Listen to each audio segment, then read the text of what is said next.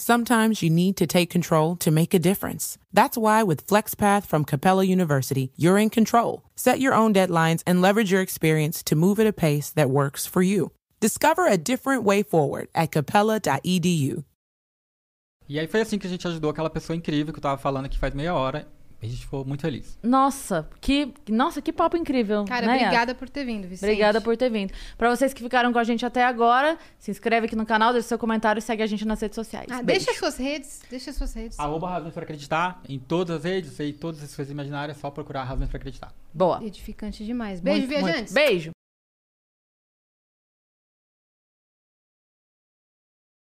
Sometimes you need to take control to make a difference. That's why with FlexPath from Capella University, you're in control. Set your own deadlines and leverage your experience to move at a pace that works for you. Discover a different way forward at capella.edu. If you look around, there are so many ways to make a difference. At Capella University, our FlexPath format gives you a different way to earn your degree. Take courses at your speed. Move on whenever you're ready. Education should fit your life. Learn more at capella.edu.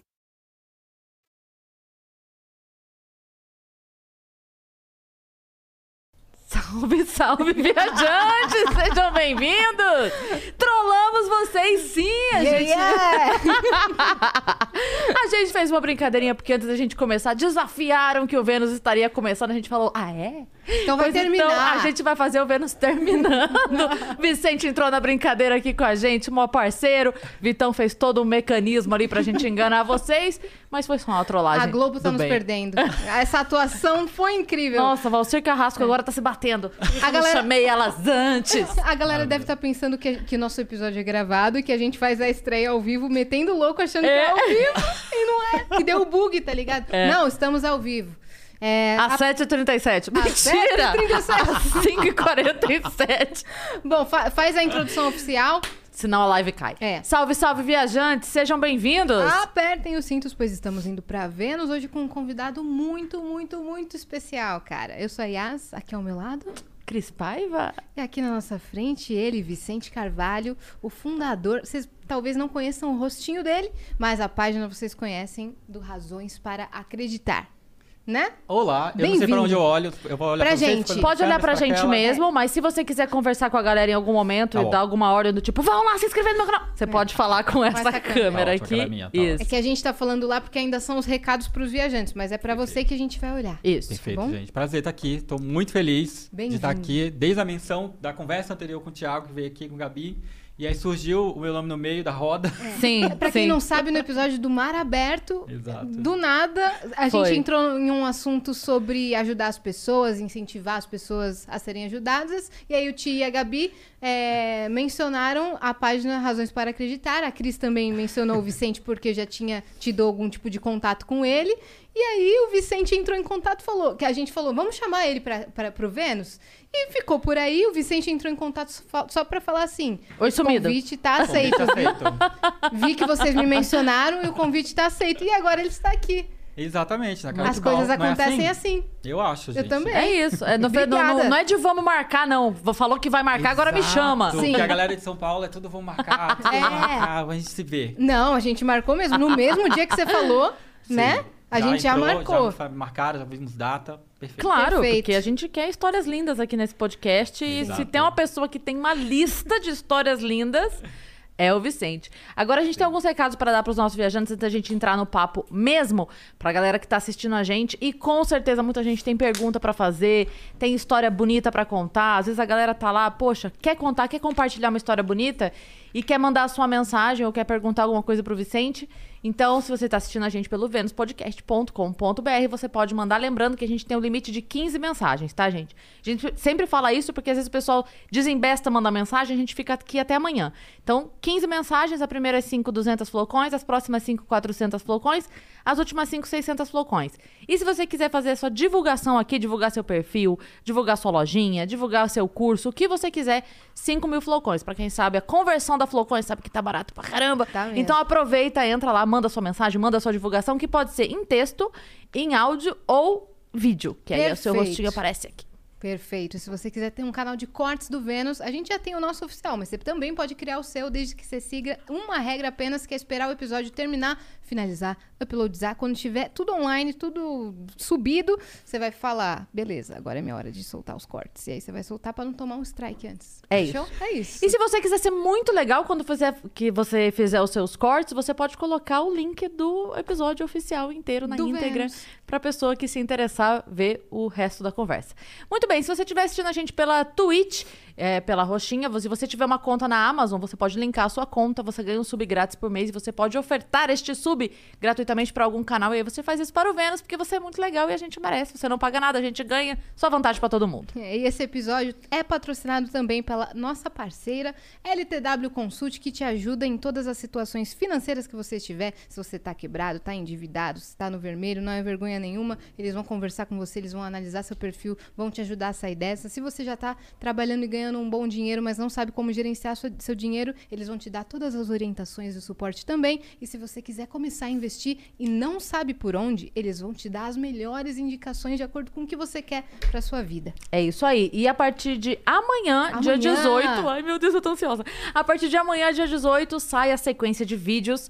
Começa amanhã, né? A sequência de vídeos que a LTW Descomplica vai começar a postar pra orientar você, pra tirar, pra dar o beabá do mercado financeiro, pra ensinar os termos, pra eh, dar dicas de todos os tipos, pra você começar a entender esses nomes estranhos, Selic, PCA, o que que é, o que que não é, que baixou, que subiu, o que que não entendo nada disso. Bolsa de valores. Exatamente. Aí você vai aprender tudo, vai colocar o dinheiro pra trabalhar pra você. Quanto mais você ganha, mais gente você ajuda. E aí você procura o Vicente. Exatamente, exatamente.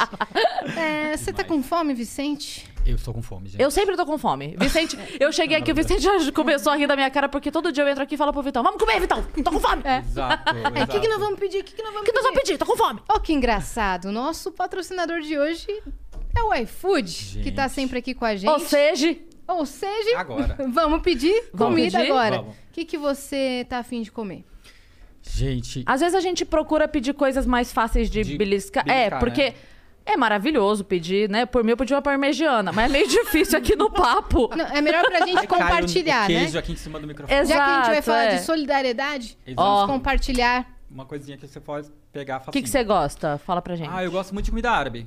Oh, aí você falou minha língua. Ah, então ótimo. Aí. Aí você falou minha língua. O que que pedir. vamos? Que, uns... Ah, vamos no clichê, né? Ah, a esfirra, que já é parte do... Quase parte de Vênus. Eu acho que a comida tradicional de Vênus... é, Os cientistas É. vão descobrir isso ainda. Sim. É esfirra. É esfirra, eu acho. Que vão chegar lá em Vênus, vai ter um monte de esfirra.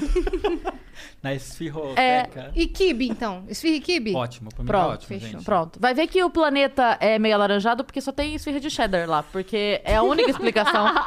Porque todo episódio do Vênus... E suco de laranja. E suco de laranja. É, e se você quiser nos acompanhar, a Cris vai explicar como é que você faz pra fazer o seu primeiro pedido por 99 centavos. Exatamente. Você que nunca pediu no iFood, tá pensando em pedir pela primeira vez, tá na dúvida, e aí, vou fazer minha janta, não vou fazer a janta? Deixa eu te dar uma dica incrível. Você vai agora, tem o QR Code aqui na nossa tela, que tá em algum lugar aqui, que o Vitão vai colocar aqui, eu não sei onde é, Vitão. Aqui? Assim? Olha, tá vendo? Olha aprendo rápido. Está Ah, aqui, tá você mira o celular e aí você vai direto para a página da promoção, você faz o seu cadastro, o seu primeiro pedido, sai por 99 centavos. Tem opção de tudo. Você pode ir no nosso aqui, na nossa dica da esfirra e do kibe, mas também tem lanche, tem pizza, tem açaí, tem de tudo. Seu primeiro pedido 99 centavos. Pede aí, a gente tá pedindo aqui, a gente come junto. Fechou? Então é isso. Ótimo, Eu vou gente. terminar de pedir aqui, mas e aí, Vicente, o que, que Tem- você nos conta? Tem uma história que eu acho que é legal. Eu sei que daqui a pouco eu vou contar toda a história das razões, mas tem uma, uma história que eu acho que é muito legal de contar, que tem a ver com questão diversa aí de, de kibe esfirra, que aconteceu recentemente. Acho que é legal já pra começar aqui a história. Boa, então vamos lá. A gente tem feito vários vídeos exclusivos, né, no Razões, contado essas histórias maravilhosas que a gente recebe. E a gente contou mais ou menos um mês a história da Razan, que é uma refugiada síria, que tá aqui já tem alguns anos. E uma história foda, como, enfim, pessoas saindo de lá para sobreviver, ela e a família dela. E ela faz kibes, e a história de como ela faz o, o- começou a fazer kibe é bem legal, que ela chegou aqui no Brasil. Puxa aqui um pouquinho mais pra você. Pode puxar. Aqui? Isso. Ele, ele... Ah, ok. Olha lá. Isso, então. Você, Fica bem você pertinho pode da boca. encostar. Tudo bem, ficou com medo de ficar... Você pode levar ele lá. Fica à pode- vontade. São muito chiques. Isso. Pronto. E aí ela chegou no Brasil há muitos anos, não sabia, obviamente, falar português, e aí uma vizinha dela ajudou ela a começar a se comunicar inicialmente. E ela, para agradecer a vizinha, ela fez alguns quibes e algumas esfirras para ela. Só que ela. De, de agrado. De agrado. Só que ela falou que lá na Síria você faz banquetes para amigos. E é tipo, tem três amigos, eles fazem uma cacetada. E ela fez, tipo, sei lá, 200 esfirras para agradecer a amiga. E aí levou, obviamente não conseguiram comer tudo. E aí a amiga dela amou e falou: não, vamos fazer alguma coisa. Aí ela começou, vamos vender aqui pra vizinhança que vocês fizeram. Começou aí a Razão Restaurante pra ela começar a vender esse tipo de comida, que a galera surtou, porque ela faz exatamente da forma que ela fazia lá na Síria. E aí contamos essa história num vídeo que foi super legal no Razões. E o mais legal, que eu acho que é uma das coisas que, que mais me impressiona até hoje, aí, mesmo hoje em dia, depois de muitos anos de razões, é a gente soltou numa sexta-feira o vídeo contando a história dela. E aí, segunda-feira, ela falou com a gente, a nossa equipe falou: gente, é, nunca vi uma repercussão tão grande que aconteceu. Eu tinha, sei lá, 4 mil seguidores, agora eu tô com 17 mil. Que? Todas as encomendas, tudo que eu preparei é, é, de fim de semana acabaram, tipo, no sábado mesmo. É, as pessoas vinham, batiam aqui na minha porta, falavam: Oi, eu vim pelo Razões, eu quero provar a tua esfirra. Ah, isso é muito foda. Eu amo, amo, amo saber disso, porque a gente O vê impacto palpável. real. Sim, Exato, sim. exato. Meu Deus, Você viu cara. aquele caso? Eu não sei se passou por vocês isso, mas eu vi uma movimentação numa cidade do interior que o cara é, era uma, uma sorveteria. E aí ele tinha. tava na dificuldade da pandemia, ele tinha tido a, a eletricidade cortada, não tava pago. E aí ele ia perder o estoque de sorvete dele. E aí ele publicou na página da sorveteria falando, gente, olha, a situação é essa. Eh, Provavelmente no próximo dia ou dois vão cortar, porque eu já recebi o aviso aqui. Eu preciso me desfazer, porque senão, além de tudo, eu vou perder o negócio. E aí fizeram uma fila, e aí não só as pessoas consumiram, como obviamente ajudaram ele a pagar a, a- a conta e tudo, e- mas assim, ele vendeu tudo que ele tinha. Eu vi isso acontecer também durante a Demais. pandemia com uma floricultura. Vá, é, é Que com a galera foi- Um senhorzinho. Isso, que Seu ele tinha uma Nelson. floricultura. Ah, Esse. ele até conhece o nome. Que A ele- gente fez um vídeo com ele. Nossa, Foi- esse Fofo. eu fiquei assim, meu Deus. Fila, a galera É. fila fazendo assim. E ele não acreditou que ele chegou no dia seguinte, né? Ai, é que ele chegou. lindo. Quando ele chegou, a fila formada dele. O que, tá acontecendo aqui? Ele falou pro neto dele, tipo, não- ele não tava entendendo o que, que eram aquelas pessoas ali que pra comprar as coisas Foi uma dele. postagem? A gente, alguém, alguém, é como sempre acontece, tipo, alguém publicou e aí rapidamente chega até a gente. Isso que é muito legal. Faz, gente, Vicente, ó, Vicente não, razões, olha aqui. E aí a gente reposta. E aí vira uma loucura. É muito legal. Isso acontece demais. E, e, e- e isso são as boas notícias que a gente quer contar todo dia Claro. e que não sai na TV, né? No final das contas. Então, Sim. é- Notícia boa não vem de jornal, né? Aquela coisa. Pois é. Histórias pessoais, assim, né? que e eu eu não entendo como que a- a- os veículos não acham que isso não vende, né? Hoje em dia até mudou, viu? Depois de uns anos, aí já estão nove anos de razões, a, a- a TV, grande TV aí, Globo, a galera aí mais de eh, TV aberta, começou a sacar que a galera tá de saco cheio de ficar só vendo notícia ruim. Não aguenta, ninguém aguenta. Não tem como ficar 24 horas se publicando só notícia ruim, não tem como. E aí, tanto que agora, há muita pauta que a gente publica, eles levam pra, pra TV. Eu brinco Ah, que é o verdade. encontro da Fátima tinha que ser encontro com razões. Porque, tipo, toda semana tem uma pauta nossa lá. Sim, toda semana. isso é demais. Eu já, eu já vejo faz um tempo pauta do Razões lá. Muito, muito. Ela fala super bem sempre, né? Exato. E, obviamente, depois de uma treta com produção, a gente fala, gente, o conteúdo é nosso. Menciona a gente, pelo amor de Deus. Sim. Sim. Ela passou E a, aí, depois ela passou Sim. a a mencionar. mencionar. Mas né? é, eu acho que a, a TV, de maneira geral, demorou pra se flexibilizar pra citar a internet. De maneira geral. Eu É lembro, verdade. você lembra que há alguns anos, quando se ia falar das redes sociais, até falava assim, num, num microblog, ninguém falava Twitter, lembra? É ridículo. Numa postagem em um microblog. Todo mundo sabe. Sim, caralho, todo mundo sabe que é o Twitter que você tá falando. E aí, aí já começaram a citar, Facebook, Twitter começaram a citar. É, não davam crédito. Até pouco tempo, é, saiu coisa nossa. Imagina, isso, o Vênus tem quatro meses. Saiu coisa nossa que a pessoa falava assim: ah, num conteúdo, numa entrevista na internet, fala que é podcast, fala que é o Vênus, Na fala. internet, Não, na internet. e site grande fazendo isso. Então a gente teve que ir pro Twitter É. falar, como assim você não A se dá sorte- os créditos, cara? A Aí sorte todo é que. começou a, é, A marcar. a marcar. é isso que eu ia falar. né? A sorte é que a gente também tem os nossos razõesetes. É. que compram a briga, o Venusettes, que vão lá e marca o Vênus. É. mar- Porque, assim, ótimo compartilhar. Mas, poxa, cita de onde Não veio. custa, né? Eu, falo, eu falava exatamente isso. Gente, se eu for pegar um material lá do, do- da, da TV, eu é obrigatoriamente por uma ética básica de trabalho, Você tem que citar. eu cito a fonte e cito Até pra não se comprometer, né? Porque Exato. se é uma mentira, se é uma fake news, você tem que falar o que foi que falou. É, tem isso, né? E Aham. eles nem pensam nisso. E nessa matéria do Vênus, eles não escreveram uma coisa e citaram um pedacinho do que a gente falou aqui e usaram assim. Não. Não, eles transcreveram Toda a fala da convidada, o toda. áudio do E Vênus. saiu da onde? Do... E aí, do, do jeito De que um tava na matéria. na internet. É, do jeito que tava a matéria, parecia que a jornalista tinha encontrado a nossa convidada e que a gente não tava lá. Eu falei, peraí, Yas, eu tô muito louco. Eu bebi ontem ou a gente tava nessa conversa aqui? Essas Essas perguntas não foram aqui. nossas, não? Eu jurava que eu tinha dito isso aí. Exato. E aí, o, e o mais interessante é eles acharem que isso vai passar batido, que as pessoas não vão perceber, Sim. que eh, não, achar que mencion- não mencionar tá tudo bem. Uhum. Gente, não tá tudo bem não, porque a gente sabe que a gente que trabalha com internet é a gente que pauta a TV agora, minha gente. Agora não, tem muitos anos, né? Eu sempre falo, tipo... Que eles va- demoraram pra assumir isso, né? Exato, mas tá muito claro que tudo começa nas redes sociais, no, no digital. E aí eu sempre falo, se chegou, demora uma semana ou duas semanas chegar na Ana Maria Braga a história. Se chegou na Ana Maria Braga, é porque realmente acabou a história, realmente, não tem mais pra onde ir, porque já foi pra última coisa do analógico que deu, que era a equipe Uhum. Foi da Ana Maria TV. Braga. Aham, saquei. Mas eles não, eles acham que, enfim, que a internet é uma coisa... Mas até nas próprias páginas da, da internet, outros, outras contas no Instagram, você deve ser bastante copiado. Razões né, deve ser muito repostado sem os créditos. Aí a galera, o público que sabe que é do Razões, vai lá e marca, né? Avisa. Isso daqui é do Razões. Avisa. Tanto que agora a gente coloca uma tarja lá pra ver se. Às vezes ainda cortam, mas enfim, a gente coloca uma É. tarja lá dizendo que é nossa, porque a galera enfim, tem uma, uma noção de que acha que a internet é terra de ninguém. E, gente, Uhum. não é. Não é.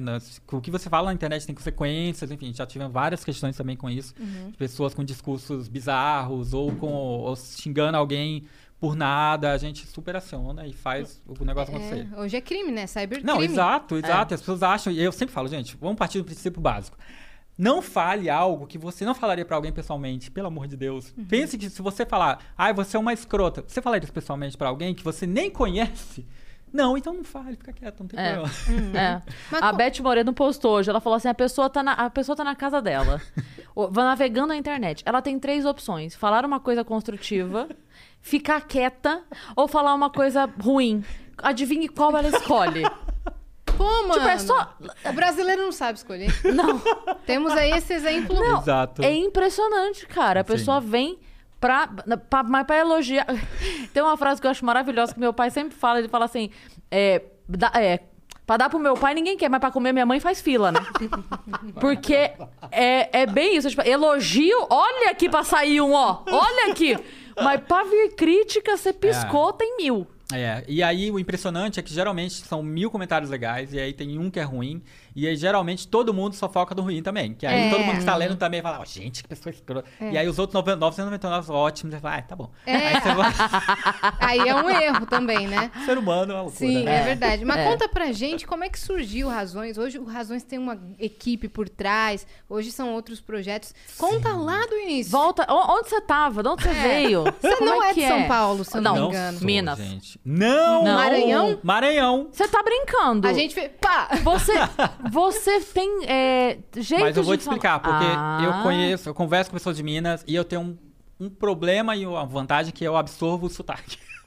então eu tava conversando hoje com uma pessoa de Minas, aí eu puxo muito. Vocês, uai, essas coisas que eu tô falando o tempo todo. Você é uma esponja, que eu já te Uma vi esponja. falando isso. Exato, eu sou literalmente uma esponja. E eu Você tenho isso absorve- muito forte. Tanto eh, exemplos das pessoas quanto sotaques. Exato, agora tem uma parte né, que a gente também não fala muito, que é sotaque. Então eu começo a conversar com alguém, e aí tem o Vitor, que tá da nossa equipe, que ele é tudo, ele é muito paulista.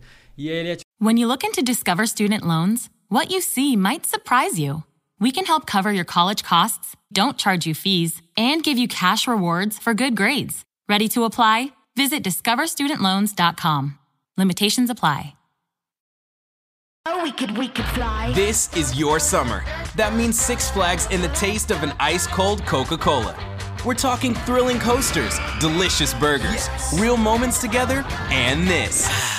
Coke is summer refreshment when you need it most, so you can hop on another ride or race down a slide at the water park. Six Flags and Coca Cola. Come make it yours. Visit sixflags.com slash Coke to save up to $20 on passes, plus daily tickets starting at $34.99.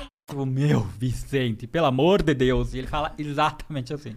Mano, E aí eu absorvo. Eu falo porta. Então daqui duas horas você vai sair daqui. Gente, que merda. É, que merda! Exatamente. Bom, e aí, bom, sou maranhense, é, é de, de uma cidade muito pequenininha chamada Tum Tum. é, pois é, já sofri, fofo. sofri bullying também, por essas coisas. É... como é que faz o coração? Assim, Tum Tum. Tum, tum. Tum-tum. Quem nasce em Exato, tum-tum? Tuntuense. É sério? Opa. Que demais. É fofo, hoje eu acho fofo. A escola é uma É, loucura, mas né? é- na- não, na é fofo. Não, é demais, mas a escola tudo é uma merda. Tudo vira uma confusão. É, mas melhor É. lugar pra um cara que tem um coração gigante ter nascido, né? Ah, ent- Pô, eu nunca tinha pensado nisso. Ó, Juro? É verdade. Bom, nasci no Maranhão, uma cidade, nessa cidadezinha. É, Tenho três irmãs. E como uma cacetada de gente que mora, que, que nasce no Nordeste, a gente foi pra sair de lá pra tentar fazer a vida, né? Minha quantos família. anos você tinha? Quantos Eu tinha seis, então por isso que talvez não tenha um Ixi, sotaque também Maria. tão forte. E fui pra Rondônia, que também é outro extremo do nosso país, que é norte, mas que não tem um sotaque tão forte. Então talvez essa questão do sotaque não tenha prevalecido. E cresci a minha infância toda. Na verdade, minha referência com relação à, infância é toda lá em Rondônia. Das minhas irmãs mais velhas é, é Maranhão, mas pra mim é Rondônia. E fui- estou em São Paulo há, desde 2008. Então isso aqui já tem um bastante tempo. Mas basicamente vim para São Paulo para estudar, porque eu fiz faculdade lá em Rondônia, fiz faculdade de publicidade.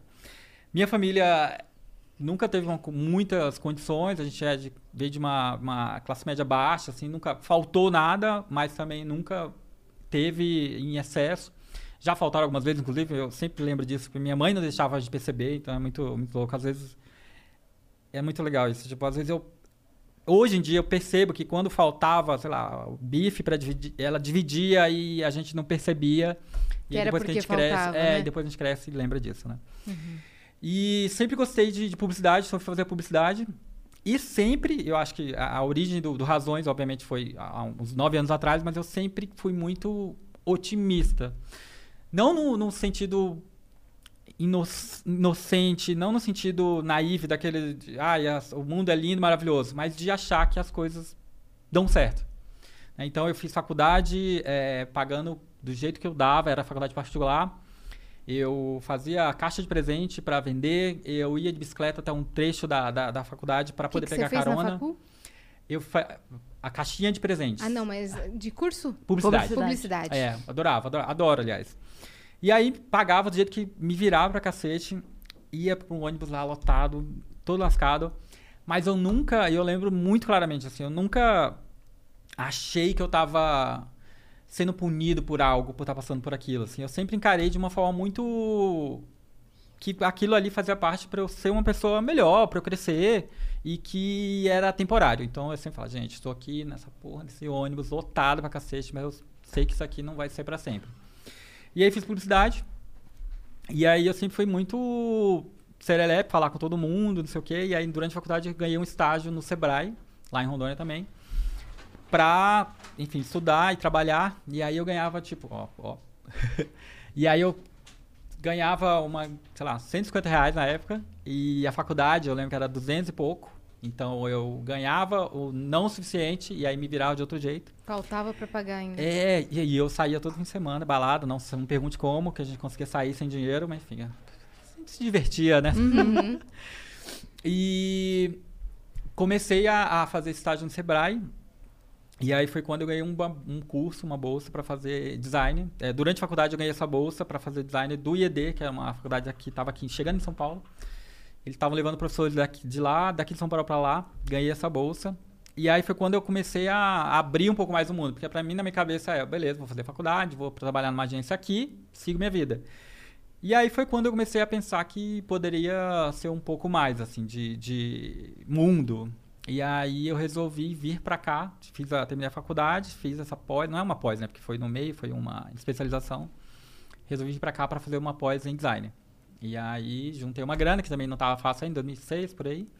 E vim para cá em 2008 para estudar e para fazer essa pós e para tentar trabalhar também sem eu vim sem conhecer ninguém Basicamente, hoje, inclusive, eu, por acaso, eu fui na Pinacoteca para a exposição dos Gêmeos. E aí eu passei pela Prestes Maias, eu- que foi onde eu morava. Eu morei, assim, a referência é a Cracolândia, basicamente. Então, todos de loucura que vocês imaginarem, eu presenciei. Mas morava ali porque não, não tinha outro lugar, enfim, era o que eu consegui. E aí vim para estudar design, comecei a trabalhar também na área de design, comecei a dar aula também na área de design. E já estava seguindo uma carreira para professor, acadêmica, dando aula, que eu adoro, inclusive. Caraca, não sabia adoro disso. dar aula, adoro dar aula, que é uma coisa que a gente quer. Eu quero retomar isso com razões em algum momento. E aí em 2012, é, tava tranquilo. Quatro anos depois, É, já estava aqui. Já tava você tava aqui. mais estável? Já estava estável. Eu, é, é importante falar, né? As pessoas acham que, ai, de repente, eu, eu- esperam que eu fale, eu estava triste no meu trabalho, e aí eu pensei numa coisa para mudar. Não foi nada disso, eu estava feliz, estava bem. Mas surgiu, foi um lampejo que foi em 2012, uma amiga comentou numa publicação, ela fez uma publicação no Facebook, e eu comentei, existem razões para acreditar. Basicamente, a ideia veio daí, que ela fez uma, uma postagem de uma coisa muito legal, e eu escrevi isso, e aí veio um- uma ideia, tipo, por que não é, reunir num único lugar histórias legais? Porque eu comecei a procurar, falei, gente, deixa eu lá, deixa eu ir lá nos, nos portais, no G1, né, não tinha. A única que tinha era, sei lá, não, uma editoria muito dentro de dentro, de dentro, de dentro, que você não acha de jeito nenhum. E aí comecei a publicar. E aí é sempre aquela história, né, de da pessoa que achou um dinheiro e devolveu o dinheiro. Era sempre, né, esses casos. Sempre. É. É muito legal eu- olhar as primeiras publicações de 2012 e ver que são as mesmas. Das 100 pessoas que mais dão certo são essas mais simples. Então a primeira era. Eu fiz uma minha, que era. Eu fui de, de surpresa pro casamento da minha irmã lá em Rondônia, então falei sobre isso. Um amigo meu tinha raspado a cabeça porque a namorada tava com câncer, eu contei também.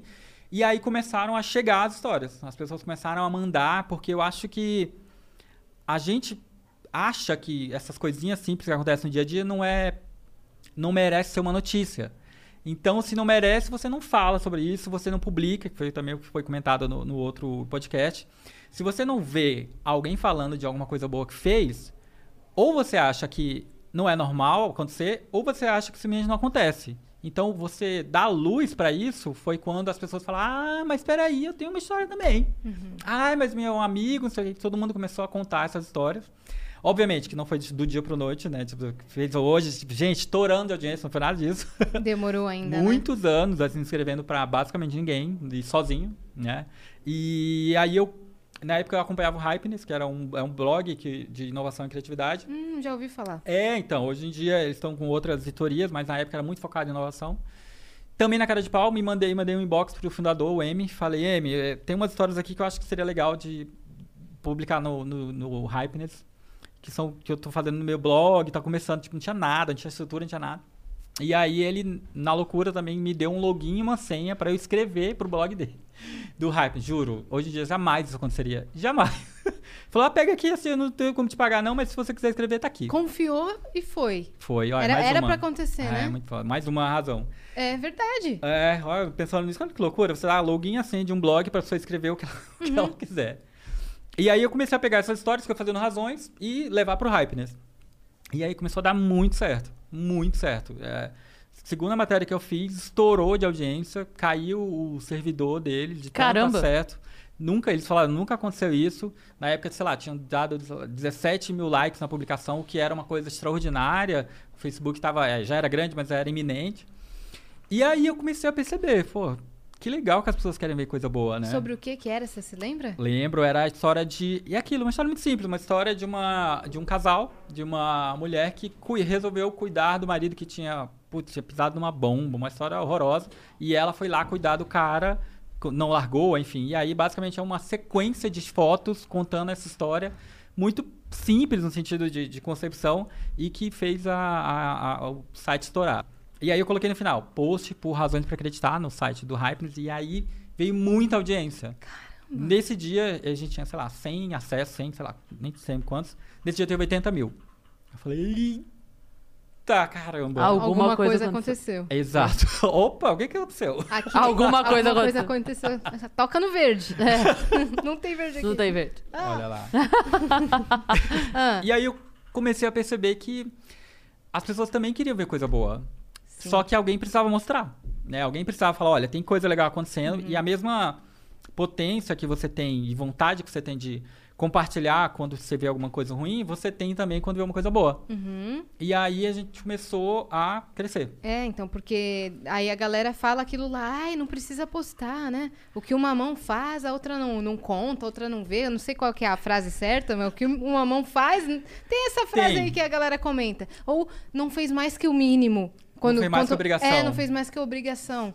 Esse Cara, sempre tem. mas cê- a gente tem que mostrar esses casos é, para incentivar os- as outras pessoas. Você quer dizer que o óbvio precisa ser dito também, porque as pessoas não estão fazendo nem a obrigação delas. Exato. E aí, se você não publica, você fica com a sensação que ninguém faz. Sim. E Sim. aí, como é que você vai saber que tem coisa Na verdade, né? a, a- é- essa frase é uma frase da Bíblia, né? Que a, o que a mão direita faz que a esquerda não saiba. Mas eu acho que é, isso tem muito mais a ver com a pessoa que se vangloria daquilo que ela fez. A pessoa que mobiliza uma ação, que faz. Por exemplo, a gente estava falando aqui do, do cara do sorvete, da floricultura. Porque às vezes a pessoa tá em casa ela fala assim: Cara, eu, eu não posso ir lá e comprar todos os sorvetes. Então, quando ela vê que tem 500 pessoas indo lá comprar o sorvete, ela fala: opa, um sorvete eu posso comprar. Exato. E aí eu ajudo a fazer a diferença e a gente vai conseguir acabar com 5 mil sorvetes. Porque tem muito mais gente. Então, na verdade, é, esse contar é um contar pra assim. Galera, vamos se unir. Eu sei que não tem como hoje alguém tirar mil reais pra poder ajudar. Mas cinco você consegue? Cinco reais você consegue? Vamos lá então? Todo mundo tomar Sim. um picolé?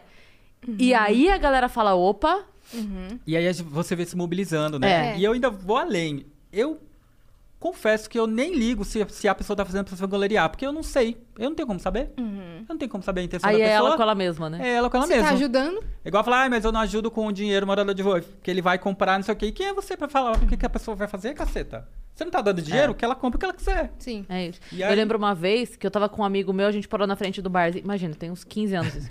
A gente parou na frente do barzinho, aí veio um cara na rua pedindo dinheiro. Aí ele abriu a carteira e deu. Aí o cara falou pra ele assim: Eu não vou beber, não. Ele falou: Não precisa se justificar pra mim. Eu estou dando. A minha conta lá em cima é minha. A tua conta lá em cima é tua. O que você vai fazer com esse dinheiro é tua conta. Exato. Quando você exato. chegar lá, vão puxar tua ficha. A minha, Sim. quando puxarem, vão ver que eu dei. Tô tranquilo. A tô tua tranquilo. ficha, quando puxarem, aí tu se entende lá. Exato. Aí você fala, ah, mas 20 reais não vai mudar a vida da pessoa. Ó, então dá emprego pra ela. Você vai dar emprego pra ela, por acaso? Ah, mano, pode então ajuda pelo menos com a porra de um dinheiro, cara. É. Uhum, exatamente. É, acho que um diferencial do Razões foi que você não colocou a sua cara na Pois frente é, do projeto, exato, entendeu? exato. Por isso que as pessoas não criticam muito falando que você tá fazendo pra se vangloriar, Sim, porque mas- você fez uma página É, uma página é muito legal. É um, é um você. broadcast, né? É um espaço pra dar voz a- e cara pras pessoas. Sim. Isso é muito, muito legal. E, eu, e a gente gosta muito de- desse formato, né? Que é a, a, quem faz o Razões são as pessoas que contam as histórias, que mandam as histórias pra gente. E quando sai alguma coisa lá, elas amam. Igual aquele post que a gente fez com, contando ó, aquele tweet seu. Ah, as é. pessoas amam mandar as histórias. Elas- É, cara, outro dia o Razões me é, postou um tweet meu que eu falo, é, uma pergunta pra galera interagir, que é, é, qual é o, o apelido que só te chamam dentro de casa e ninguém mais entende o porquê? O meu, aqui em casa, é Micaela. É, nossa, choveu de comentário, até a Tata Werneck comentou, falei, caramba, e É ele, muito ele deu os créditos. Óbvio, Fiquei muito feliz. Óbvio. É, outra, a gente colocou minha foto, meu tweet, me marcou, fiquei muito feliz. Eu amo sua página, cara. Oh. É, é, claro que não por conta do meu tweet, que é um gr- pequeno grão perto do que da dimensão que é o Razões, né? Sim. Mas fiquei super feliz de Ah, você ter imagina, postado. imagina. Não, Só pra galera questão. interagir e... É muito legal. E aí as pessoas veem a história. E aí o que a gente faz depois é, a gente reúne, a gente pega algumas das melhores histórias e reposta com os, os- o arroba das pessoas e as pessoas amam ver que a história dela é passível de virar uma publicação. Isso que é o mais legal. Isso é o mais legal. Demais, cara. Sim. É, Vocês tiveram uma preocupação em não demonstrar que vocês, por exemplo, estão no mundo da lua? Em que tudo é maravilhoso, só acontecem coisas boas e Super. otimistas? Super, porque assim, a gente, eu sempre falo, a gente não nega as coisas ruins estão acontecendo. A gente, obviamente, só escolheu não contar, porque já tem todos os outros veículos já fazem isso. Sim. Mas, por exemplo, quando a gente faz, quando a gente entra no universo das vaquinhas, que é, é outro braço aí que acabou surgindo é, em 2019, muitas histórias começam de uma forma ruim. Ou a- alguém passou por uma humilhação, ou aí quando a gente, quando eu falei com a Cris na época que foi do Matheus Motoboy, ele tinha passado por uma humilhação de racismo. É, isso aí, foi na, na rádio? Exato, quando a gente começou, né, Foi, Cris? foi. E aí a, a, a, a história em si começa muito ruim. A gente conversou com você porque vocês tinham conseguido um emprego pra ele. Sim. E aí a, a gente entrou ao vivo com você, não foi pessoalmente, mas foi um link que a gente fez contigo, porque ainda tava Exato. numa época bem mais difícil da pandemia. Sim, sim. E aí a gente fez um link ao vivo e aí você contou a história que tinha acontecido, que ele foi entregar, ele sofreu aquela humilhação Exato. e tudo mais. E aí, relembra pra galera as ações que Isso. vocês fizeram. É, e aí, assim, é, é, a história em si é uma merda. Tipo, ele- o cara foi lá entregar e aí o cara, o outro, o, o cara, a, a- a pessoa foi super escrota com ele, distratou. E ele, numa finesse maravilhosa. Foi mesmo, ele foi Ele gigante. foi assim, ó, as fotos dele assim, tipo, encarando o cara. Pegou o telefone, ligou pra polícia, numa sobriedade que eu não, não sei se eu teria. É aquele que viralizou? Aham, Foi, Matheus. Motoboy. Ah, Foi. Saquei agora. É Esse. demais. E aí ele ligou. No Twitter que todo mundo xingou. Não, o cara... cara, Nossa. Foi impressionante. Eu lembro ele, que ele fala assim, que o cara fala, ah, eu tenho tal coisa. Dele fala assim, mas você tem porque você comprou ou seu pai te deu? Porque o que eu Foi. tenho, eu comprei. Sim. É muito foda. Nossa, é isso. muito. é- muito foi legal. muito maravilhoso, assim, ó. E é o que você falou, a postura dele, Ah. em momento algum ele tá. Exato. Retraído, Isso, assim. na- retraído. nada, ele tá Seguro, muito não. seguro. Sabe? Incrível. Ele tem plena consciência do papel dele nesse Exato. mundo. Porque ele tava muito aqui, ó. Tô Exato. trabalhando. Ele sabia que aquele cara tava passando o maior papelão. Exato. A maior vergonha, ele deixou o cara Exato. falar. Nossa, foi demais. Não foi isso? Deixou o cara falar, não ficou tentando argumentar coisas que não era, não era nem, não tinha nem como argumentar. Uhum. E aí esse vídeo viralizou. E aí, assim, o que acontece? Viraliza. A, a, às vezes tem- a gente tem dois papéis, né? Um que é fazer viralizar a história e o outro que é viralizou uma história como essa do Matheus. As pessoas começam a marcar a gente incessantemente. Fala, gente, vamos ajudar esse cara. E aí o que a gente faz? A gente pega essa informação e vai atrás da pessoa. né? Então, a, a- todas as vaquinhas que a gente lança, a gente faz toda uma averiguação que vocês não imaginam, faz de documentação. A gente checa toda a história, a gente fez tudo que você imaginar, de, desde, sei lá, é, comprovante lá da, da que a casa da pessoa, enfim, tudo que dê para que a gente fique tranquilo para resolver a história. Nesse caso, já tinha um vídeo, então era muito mais fácil, mas mesmo assim a gente entende a história do próprio Matheus, que foi nesse caso. Fizemos toda essa lista. Falamos, Matheus, tem muita gente querendo te ajudar. Vamos fazer uma vaquinha? Topa? Ah, vamos lá. E a gente lançou e tinha muita gente pedindo o contato dele, né? Tipo, ah, quero ajudar, quero ajudar. Eu lembro que o perfil dele ganhou, sei lá, um milhão de seguidores em dois, três dias. Foi assim, uma loucura. E aí fizemos, e aí é legal que a gente tenta também a orientar a pessoa, porque chega muita gente também oferecendo muita coisa, umas também não tão E aí corretas. quer se usar da imagem dele pra, né? Demais, demais. tipo, manda um demais. tênis e pronto. Isso e já... demais, Aham. demais. E aí, na época foi Marcas o... tentando se aproveitar do, Tem também. do hype. Tem também. também, demais. A gente tenta cercar a pessoa, obviamente n- não consegue sempre. E aí entrou, ai, não vou lembrar o nome agora. A pessoa que trabalha na, no- que era dono de uma agência digital, e aí ofereceu esse emprego para ele, porque ele trabalha com, com social media. Ele tava entregando em app mais porque ele não tinha, enfim, não tava dando grana ainda e ele tava precisava de trabalhar. E aí ele foi para essa agência, ganhou várias coisas, tipo, é, é, fez vários podcasts, inclusive, que ele fala super bem. E a vaquinha dele bateu 200 mil, 220 mil, em, lá, três dias. Eita, prema. Foi uma loucura. E ele, numa tranquilidade, ele falou, gente, não vou gastar esse dinheiro agora não. Vou fazer, ah, vamos falar da consultoria, vou investir. Falei, meu Deus, menino, 19 anos com uma maturidade Uhum. que eu não sei se eu teria... Aulas. Deu Exato. aula, né? Não, total. Ele falou, eu vou investir esse dinheiro, não vou mexer nisso agora.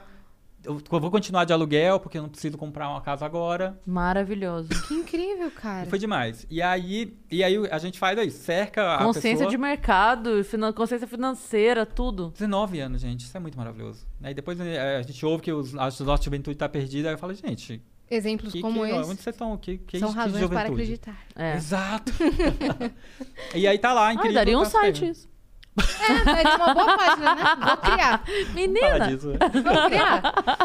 E aí, pra falar que assim, a gente não nega as coisas ruins. A gente sabe que tem muita coisa ruim acontecendo. Uhum. Mas a gente sabe também que as coisas ruins não são a maioria. A- o grande problema é como é noticiado o tempo todo na TV só as coisas ruins, O destaque vai para as coisas ruins. a gente acha, porque a, a, a notícia pra ir pra TV geralmente é um. A gente fala, saiu da curva. A, a- a vida acontece pra virar notícia, saiu da curva, saiu do, do cotidiano, virou uma notícia. E geralmente essa curva, quando vira, é uma coisa ruim. E aí é para na, na televisão o tempo todo as coisas ruins, e aí você começa a achar que tá tudo uma merda Sim. que tudo que está acontecendo é, é uma dimensão muito maior do que é. E aí você começa a ficar paralisado, você não começa a querer empreender, você não começa a querer estudar, falar, ah, tá tudo uma merda, então não vou fazer mais nada aqui, porque não consigo nem, vai dar, vai dar tudo ruim.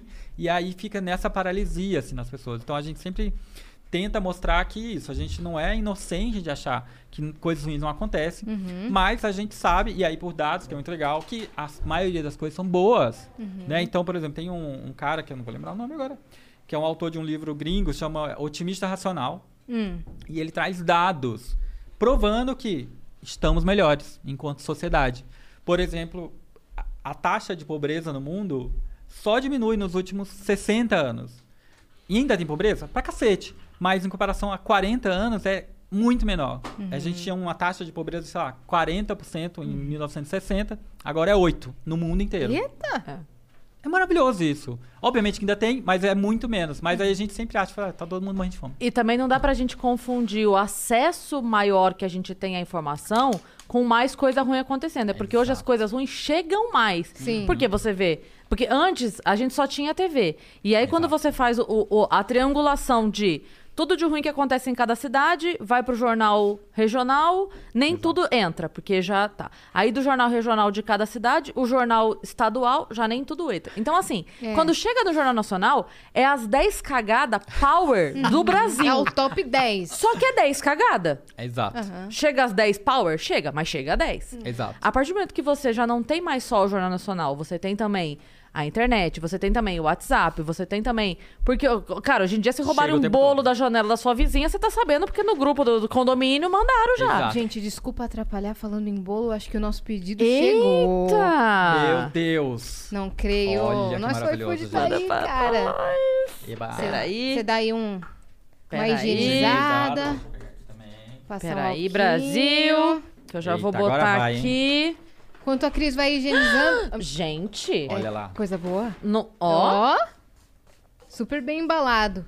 Gen- Ótimo. olha aqui. Nossa, que um monte. delícia, cara. Ó, só pra lembrar vocês que se você apontar o seu celular pro QR Code que tá aparecendo aqui na tela e se você nunca pediu pelo iFood, o seu primeiro pedido sai por 99 centavos em várias categorias que eles prepararam especialmente pra vocês. Então, tá quase na hora da janta, já vai pedindo que o papo ainda vai rolar bastante. Você vai poder acompanhar a gente. E Sim. bom apetite. E vamos comendo. Vamos, Não, e valeu daí- iFood. Só pra concluir o que eu ia falar, então aí as pessoas têm ideia, têm a impressão de pensar, ah, tá, nossa, acontece coisa hoje que não aconteceu antes. Não, já acontecia coisa antes. Exato. A gente não ficava sabendo, é porque hoje o celular pipoca, você vê Exato. G1, você E aí, vê... se, e aí, se alguém manda é, um vídeo do WhatsApp, tipo, ai, alguém foi furtado em tal lugar. E aí, a, a história em si é isolada. Mas aí a gente começa a, a imaginar que isso está acontecendo eu abrindo a porta de casa. É. Então é muito É. louco a, a forma como a gente internaliza e acha que Uhum. tá se acabando o mundo. É, então, por isso que muitos casos bem específicos, assim, de uma mulher que tá sofrendo violência doméstica no interior do interior, não um desses casos não vai pra TV e a galera acha que tá diminuindo, que não tá acontecendo.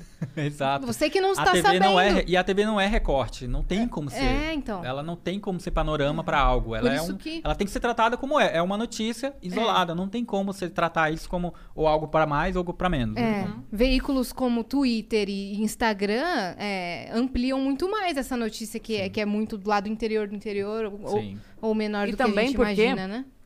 Essa notícia, é, é, é escroto a gente dizer isso, mas na hora de montar a pauta, tá naquela lista de importância da notícia. Então, assim, você vai dar a notícia aqui que, sei lá, roubou uma casa na cidade tal. Se nesse meio do caminho alguém morreu, essa notícia cai. Exato. Então, é, um- é uma reorganização de importância que acontece até no ao vivo. Acontece Até demais, no ao vivo. acontece demais. Entra uma coisa ali no ao vivo que é extremamente relevante, que hum, Plantão Globo entrou na hora, Sim. aquela notícia mais assim cai e, e não entra. Exato. E, e aí, por exemplo, uma notícia como ah, uma pessoa que veio de uma situação super humilde conseguiu lá, sei lá, tá arrasando de novo. Comprou, tá com uma. Conseguiu juntar uma grana, abriu, comprou mais é, é, equipamentos da cozinha dela. Isso não vira notícia. Sim. Então, a cada merda que acontece, tem outras mais, milhares de coisas legais que acontecem que não vão pra, pra Uhum. grande mídia. E aí, novamente, a gente fica com a impressão de que não está acontecendo. É, outra coisa. Olha, outra eu imagino que não, é vai- tão boa quanto a da sua amiga, mas tá incrível, Tá tá? mesmo? Vou provar. Nossa. É, eu falei pro, pro Bruno só pra pegar um guardanapo, porque eu me sujo muito. então o Bruno já, tá, já vai trazer aí o guardanapo. É, outra coisa que não vai pra, pra grande mídia é a explicação das pessoas. Elas dão o caso, né? É verdade. a- assim, por cima. Sim. E aí, quando a pessoa vai Não, explicar o que aconteceu, isso não vai. E aí, a vida daquela pessoa fica um, um inferno, né? Pois é. Porque ela não consegue se também, explicar cara, pra- tem em rede nacional. também. Outra coisa que a gente sempre faz, que é, quando a gente publicou, inclusive do caso do Matheus, as pessoas falaram, nossa, mas esse cara não vai ser pego, que não sei o que. Eu falei, gente, eu não vou falar disso, primeiro, porque já tem gente pra cacete, eu não vou conseguir falar com o cara. Então eu não vou, não sei o que aconteceu. E eu não quero saber. Já tem também todo mundo averiguando com o cara, vai tudo, já vai ser escrachado em todo jeito. A gente não vai fazer esse papel de lascar a vida da pessoa. Sim. Porque isso é demais também. Porque aí também, bom, aí depois viu que ele tinha uns problemas mentais, não sei o que, enfim. Não aí é vocês justificável. não querem reverberar essa parte, né? Isso, obviamente, não é falado. Sim. É, e Sim. qu- quando que o, que o Razões passou ter- a ter essa amplitude, esse tamanho? No- foi no Instagram primeiro ou foi no Facebook primeiro? A gente. O, come- o site é o primeiro, né? É. O site razõesprestar.com foi a primeira coisa que surgiu né, lá em 2012. é. No- na nossa cronologia, isso daí Exato. já tava lá. Aqui. Ok. E aí surgiu o primeiro Facebook. eh, eu não sabia mexer em nada eh, de rede social, só tinha a minha fazendo de forma pessoal. Todo mundo começou a pedir, todo mundo, né? Três pessoas começaram a pedir Facebook, a página. Criei. Não sabia mexer, mas fui soltando lá. Também pegava as matérias e fazia. Isso novamente. Eu, minha vida em trabalho, fazendo normal, fazia isso nos horários que dava.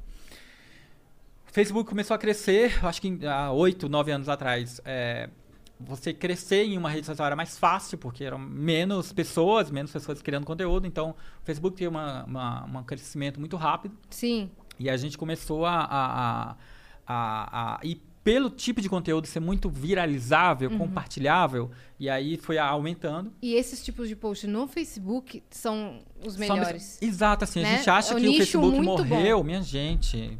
É muito grande Aham. ainda. A gente tá falando de dois Brasis, É. assim. É tipo, que tem o morreu Brasil- para alguns algumas eh, Alguns interesses. É, específicos. Exato. Assim né? como pra gente, a gente usa o Instagram pra cacete e os jovens falam, gente, coisa de velho. É, o Vênus também tá no, no Facebook. A gente percebe analisando que o que viraliza no YouTube, o corte que viraliza, não viraliza no Facebook. É outro corte Ah, que viraliza que não é viralizou no né? YouTube. E no TikTok é outro. E no Twitter é outro. outro. Então cada rede social tem a sua Ela especificidade. tem o seu, exato, ela tem a sua linguagem, ela tem o seu recorte, ela tem o seu público, o. LinkedIn, imagina, é outra coisa.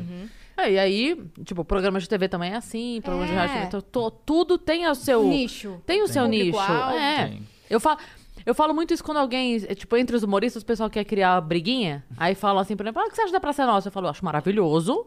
Porque é um programa que tá no ar há 20 anos, eu sabendo como funciona a televisão brasileira, que se não tiver patrocínio, não fica no ar. Se não Exato. tiver Ibope, não fica no ar. Se o programa tá lá há 20 anos, meu amor, eles são muito foda. Agora, pode não ser pra você. Uhum. Aí, a Exato. aí é outra discussão. Mas também que é acho. maravilhoso, é maravilhoso. acho. Porque Por isso senão que não tava tá lá. lá. É, E tá lá e tem um público, né? Às vezes a gente fica achando que São Paulo representa países, É, gente. Não, exato. pelo amor de Deus. E você, por ter feito publicidade, você já tinha em mente que- o que funcionava para cada coisa? Ou no marketing digital você não. Eu, não, eu não conhecia nada. Nada, nada, nada. Eu sempre gostei muito de, de, de tecnologia, internet. Mas eu não entendia nada sobre o que, que funciona, o que não funciona. Eu fui aprendendo na prática Uhum. mesmo, gente, que tipo de coisa dá certo, que tipo de coisa não dá certo. E aí foi quando surgiu. Eu vou pegar guardanapo. O Bruno, o Bruno já, já escutou já. Vai trazer? Uhum. Ele lá. indo. Obrigada, Bru. Olha lá. Tá tudo certo. É, a gente foi aprendendo na prática. Eu fui aprendendo na prática, ainda novamente fazendo esse movimento sozinho, né? O Razões surgiu lá em 2012 e aí é, vi, vinha ter um sócio em 2015. É, e aí foi mais ou menos nessa época também que surgiu o, o nosso Instagram. Não foi nem eu que criei, foi uma amiga que criou. Eu falei, gente, vocês têm que estar no Instagram. Eu falei, mas gente, não, vai. E ainda bem que ela criou e registrou, e aí a gente tem o domínio certinho, bonitinho. Que ano isso? 2015, 2016. É, demorou pra ir pro Instagram. Demoramos. Ah, é, Eu não tinha a noção de, do que era, do que poderia ser. E foi a, a coisa mais acertada pra gente, porque o Instagram hoje em dia é o nosso carro-chefe. Estamos aí com quase ah, 3,6 milhões. É Caramba. Meu Deus. Cacetada. E muito rápido. Né? Então, por exemplo, em 2019, quando a gente fez a vaquinha, a primeira vaquinha que a gente lançou, a gente tinha 600 mil. 2019. Obrigada, Opa, Bru. Obrigado. Valeu. E, e aí a gente acabou se valendo de, pelo conteúdo ser muito compartilhável, e muita gente começou, obrigado.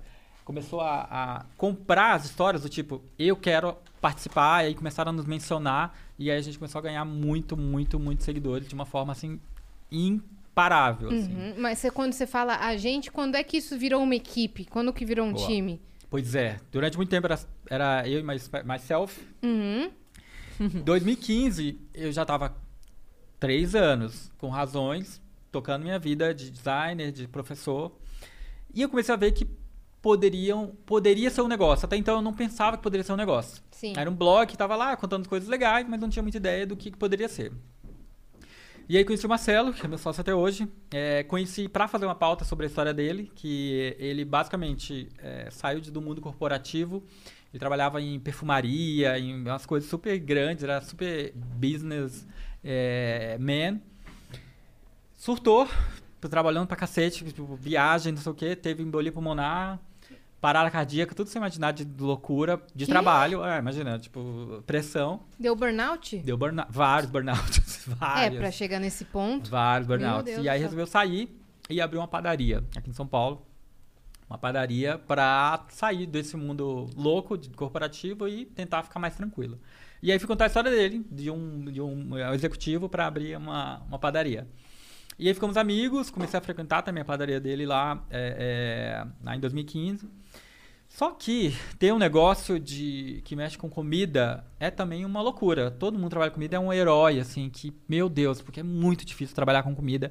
Tanto, obviamente, pela complexidade dos ingredientes e pela quantidade de leis loucas que a gente tem. Por funcionário também, que é uma loucura. A logística... Não vai, aí garçom não vai, aí foi uma loucura. Basicamente, depois de um ano que eu contei a história dele, ele não aguentava mais também a padaria e vendeu. Quando Tá. você tava falando da padaria que ele saiu porque ele estava esgotado e foi pra uma padaria, eu pensei, Coitado. moço... Exato, alguém avisa. moço! É uma loucura! Não, loucura. Ele falou, acordava às 5 da manhã, ele que fazia os pães. Era surreal. É. Aí tem fornecedor, transporte, logística, Não, imagina. funcionário. Aí às vezes a, a casa lotava e aí acabava. Falou, Vicente, acabava o cuscuz. Aí tinha que fazer outro e não tinha mais ingrediente. E aí? Tinha que comprar, sair louco, comprar em mercado. Insano. E aí ele vendeu. E aí, nessa altura eu já tinha conhecido mais ele, a gente já tinha conversado bastante sobre eh, mega- mercado, negócio. E eu cheguei no- nesse ponto. eh, O Razões já estava grandinho, não era ainda uma coisa enorme, mas já estava com potencial. E eu sabia que ali as marcas poderiam fazer coisas muito legais. A gente poderia fazer coisas muito legais com as marcas. Já tinha começado isso. Não, mas eu sabia que poderia ter. Ah, Não visionário. tinha ainda. É, não tinha ideia. E as, nem as agências nem as marcas eu acho que não tinham ideia do que poderia ser. E aí eu chamei ele, falei, ah, não tenho grana, ah, o Razões não se paga porque não, não, não, não tem dinheiro, não, não monetiza. Mas se você quiser entrar comigo nessa, vamos nessa. E aí ele entrou ah, sem ganhar nada durante tipo, um ano e meio, mais ou menos, talvez mais. E a gente começou a arrumar a casa, né? Então deix- começamos a deixar o Razões de uma forma profissional. Fizemos o Media Kit, fizemos essa parte estrutural de, de pensar como uma, uma empresa. E começamos a bater na porta das agências para falar do que, que eram razões. Olha lá, vamos falar, vamos fazer coisas com, com vocês, né? A gente achando que a gente já ia chegar, as agências iam amar, iam fazer várias coisas. Pelos números, né? Mas não rolou nada na época. nada, nada. As agências, é, é, eles não tinham. Eles não conseguiam visualizar o que, que, o que, que uma marca poderia fazer que não era só vender um produto. Ainda não tinha essa noção de contar uma história legal, de associar a sua imagem a algo bacana. Era muito incipiente. Uhum. E aí a gente cansou de bater na porta deles e falou, bom, vamos fazer o seguinte, em vez da gente tentar só conversar, vamos pensar num projeto e vamos tentar vender. E aí é mais fácil, a gente já leva a ideia e vamos ver. E aí eu tive a ideia de fazer um curso para pais a aprenderem a fazer penteado nas filhas, pequenininhas. Porque era uma coisa que eu, ve- eu vejo que, tipo, a galera, os, os caras não sabem fazer uma- um rabo de cavalo. E aí Aí tinha um- eu vi um meme outro dia maravilhoso, que a gente tá em junho, né? É. Aí o meme era assim: é, no bilhete da escola veio é, mandar as crianças de caipirinha. Quem vestiu foi o pai. Aí a criança tava com. Era a fantasia de um copo com um limão, assim, um canudo. a caipirinha. Muito bom, foi muito bom. Eu lembro que quando eu era pequena, eu só usava o cabelo com rabo de cavalo. Só. E eu gostava bem esticadinho, sei lá, Nossa, quando eu tinha imagina. sete anos. E às vezes minha mãe tinha que sair pro trabalho cedo e ficava o meu pai. E aí o meu pai não sabia fazer. Sabe como que ele fazia? Ele, ele abria a chuquinha assim, ó. E falava, vai, vai, Lenda, coloca Mentira! aqui. coloca o, o cabelo aqui. Vai. E aí eu, pai. Nossa, Meu Deus, é, é- muito bom isso. Era É é um, horror, um horror. E aí tem, eu lembro que na época a ideia surgiu porque tinha um, um vídeo que viralizou que era de um pai, eh, ele pegou um aspirador, Eu lembro desse tacou vídeo. no cabelo da menina pra tentar deixar arrumadinho assim. Rapidamente, foi tipo aspirador. Exato. E aí a minha É muito bom. Aí a gente pegou inclusive esse vídeo, fez uma apresentação nojenta, do jeito que dava, horrível. E fomos atrás de algumas marcas que poderiam fazer, tipo, marcas de eh, shampoo infantil, tananã. E aí chegamos na Johnson, na Johnson's Baby. Conseguimos o contato da, da diretora de marketing. Na época a gente tentou via agência, também não conseguiu. Vamos atrás da pessoa que decide alguma coisa. E aí, miraculosamente, ela nos recebeu e ouviu a nossa história, a nossa ideia, que era uma ideia só, e topou. Mesmo a gente sem ter nenhum case, nenhuma, nenhum projeto já feito, ela topou. E aí, só porque ela topou faltando uma semana pro Dia dos Pais, que era uma, uma ideia pro Dia dos Pais, ela falou: ah, bom, mas você já tem os pais, já estão é, o local, tudo certo, tá lindo. Coitado, não era, não era muito verdade. não tinha nada. Ela falou: olha, vocês Mas é, entregam? ass- mas é assim que acontece. Eu tive uma professora, né? falei isso, pra, falei isso pra minha filha ontem. Eu tive uma professora no magistério que ela falava assim: tudo o que me pergunta se eu sei fazer, eu sei. Porque eu tenho 24 horas pra descobrir que eu volto amanhã sabendo. Uhum. Ah, você sabe bordar? Sei. Pois eu viro à noite vendo vídeo, fazendo. Amanhã eu volto bordando. Você tá doida? É, o quão experiente no Excel você é? Ah, avançado. É. Só avançado. Você tá Chega lá, louco? você não consegue nem fazer uma planilha, ver Fórmula aqui tutorial. de soma, é gente, verdade. uma soma. Você A vê gente fez tutorial no Instituto, tem que meter esse louco É, às porque vezes. assim, a gente. Ou era isso ou a gente não ia fazer. Porque ela perguntou se tava tudo pronto e falou: não, tá tudo certo, já temos os pais. Isso na segunda-feira, o, dia dos Não, pais tem era um domingo. grupo no WhatsApp com os pais ó, aqui já. Estamos aqui conversando com ele. E era. Maravilhoso, cara. E aí, o dia dos pais era Maravilhoso. domingo e ela deu ok na segunda. Sério. Tipo, grave amanhã. Loucura. E aí a gente foi atrás dos pais. E aí a gente falou. E a gente sempre bateu no pé. Nada de fake, nada de ator, nada de encenação. Vai ser pai real, vai ser curso mesmo, não tem essa não. Aí entrou a agência, que na época era DM9, que aí pra cuidar. E a agência tentava, tudo deles deixava, tentava deixar fake. Ah, não, mas vamos chamar não sei quem. Aí vamos chamar um ator. Eu Falei, não vai chamar não. A gente fechou com- com- direto com a outra aqui, deixa a gente fazer. São histórias reais, como é que eu chamo um ator? Ah, não, mas aí a gente falava, ah, a gente, a gente conseguiu um pai de 50 anos que tem um filho de 10. Ah, mas não é nosso target. Falei, gente, mas é shampoo, pelo amor de Deus, que target o quê, gente? Que, que é target? É, não é o nosso O, o público. o Eles público. falaram, nosso público da nossa marca é só pais de 30 a 35 anos. Eu falei, gente, é atrasado. Graças a Deus, ela- eles, a gente conseguiu levar Já- Dá vontade de falar assim, vocês já ouviram falar em raspa do tacho? Conhece esse termo? Porque tem pai de 50 anos, sim. Tem pai de 60 anos com filho de 10. É verdade. Exato. Hoje em dia já tem Viagra. E tem o- pai de o 70. Serginho Groisman. O Serginho Groisman, podia ter Serginho chamado ele. Pronto. Ele tem filho Aí. pequeno. Não, e assim, e é uma ideia muito atrasada de achar que só uma pessoa de um, de um público-alvo específico que vai consumir o seu produto. Não existe isso, não existe. isso. A gente consome o, o produto em várias ocasiões. Enfim, batemos o pé, vários pais falou, a gente quer pai diverso, quer pai novo, quer pai velho, a gente faz tudo. Quer pai que é gay, quer tudo, quer bicho, quer tudo. E aí conseguimos uns 10 pais incríveis com as filhas, isso, é, com as filhas. E aí fechamos no Retro Hair. A gente na apresentação, é muita loucura. A gente na apresentação falou que já tinha fechado com o Retro Hair sem falar com eles. A gente é muito maluco. E aí chegamos lá, contamos a história, eles amaram. Ainda bem. Ainda bem. Imagina, você chega e fala assim, então, vou fazer um negócio, cara. Ah, que Não merda. tem interesse. É. Olha aqui, meu filho, vocês vão ter que ter. É. Ter que ter, Porque eu já gente. botei vocês Não, e, assim, e se eles não topassem, a gente teria que pagar a locação, que a gente não pagou, porque eles toparam na hora, mas a locação geralmente era tipo 18 mil pra alugar por 4 horas. Porque eles alugavam pra O2, pra não sei o que, porque o espaço era bem, muito Ó, dois bonito. filmes, Ah, né? imagina. É, exato, imagina. Eles alugavam, alugavam pra, pra O2 filme Que era o. toparam de graça pra gente. top Foi de linha. Lindo. Toparam. O curso foi numa sexta-feira. Opa, eu errando de novo.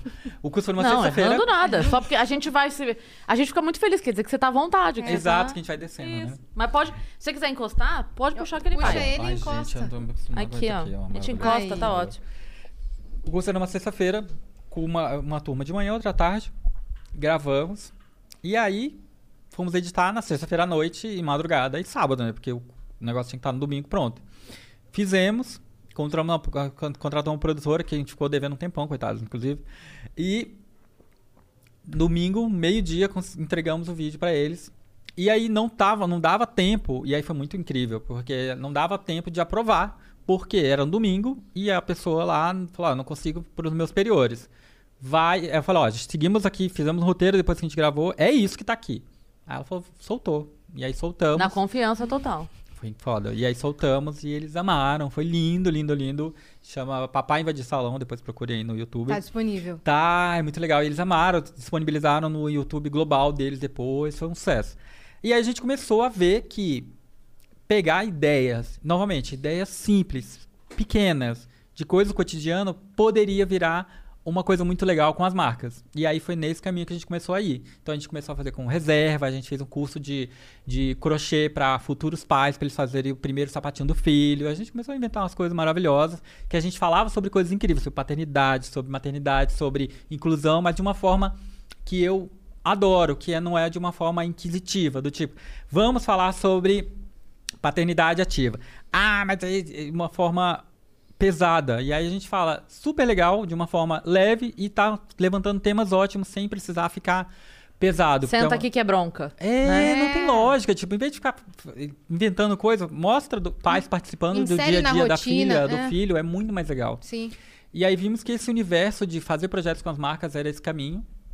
E aí contratamos a primeira pessoa que foi o Dani, que tá na gente até hoje, que ele começou a escrever pro site. Que foi, o Marcelo falou, gente, sai da redação, você não tem como ficar escrevendo pra gente correr atrás das outras coisas. E aí a gente contratou o Dani, pagava bem pouquinho, e a gente começou a focar em vender esses projetos. E aí começamos assim. E aí o que aconteceu? Já estávamos com uma equipe, ok, equipe não, tinha seis pessoas, até antes da pandemia. Eram seis pessoas, já estavam andando, mas não era assim, todo o começo de ano, é, isso até ano passado.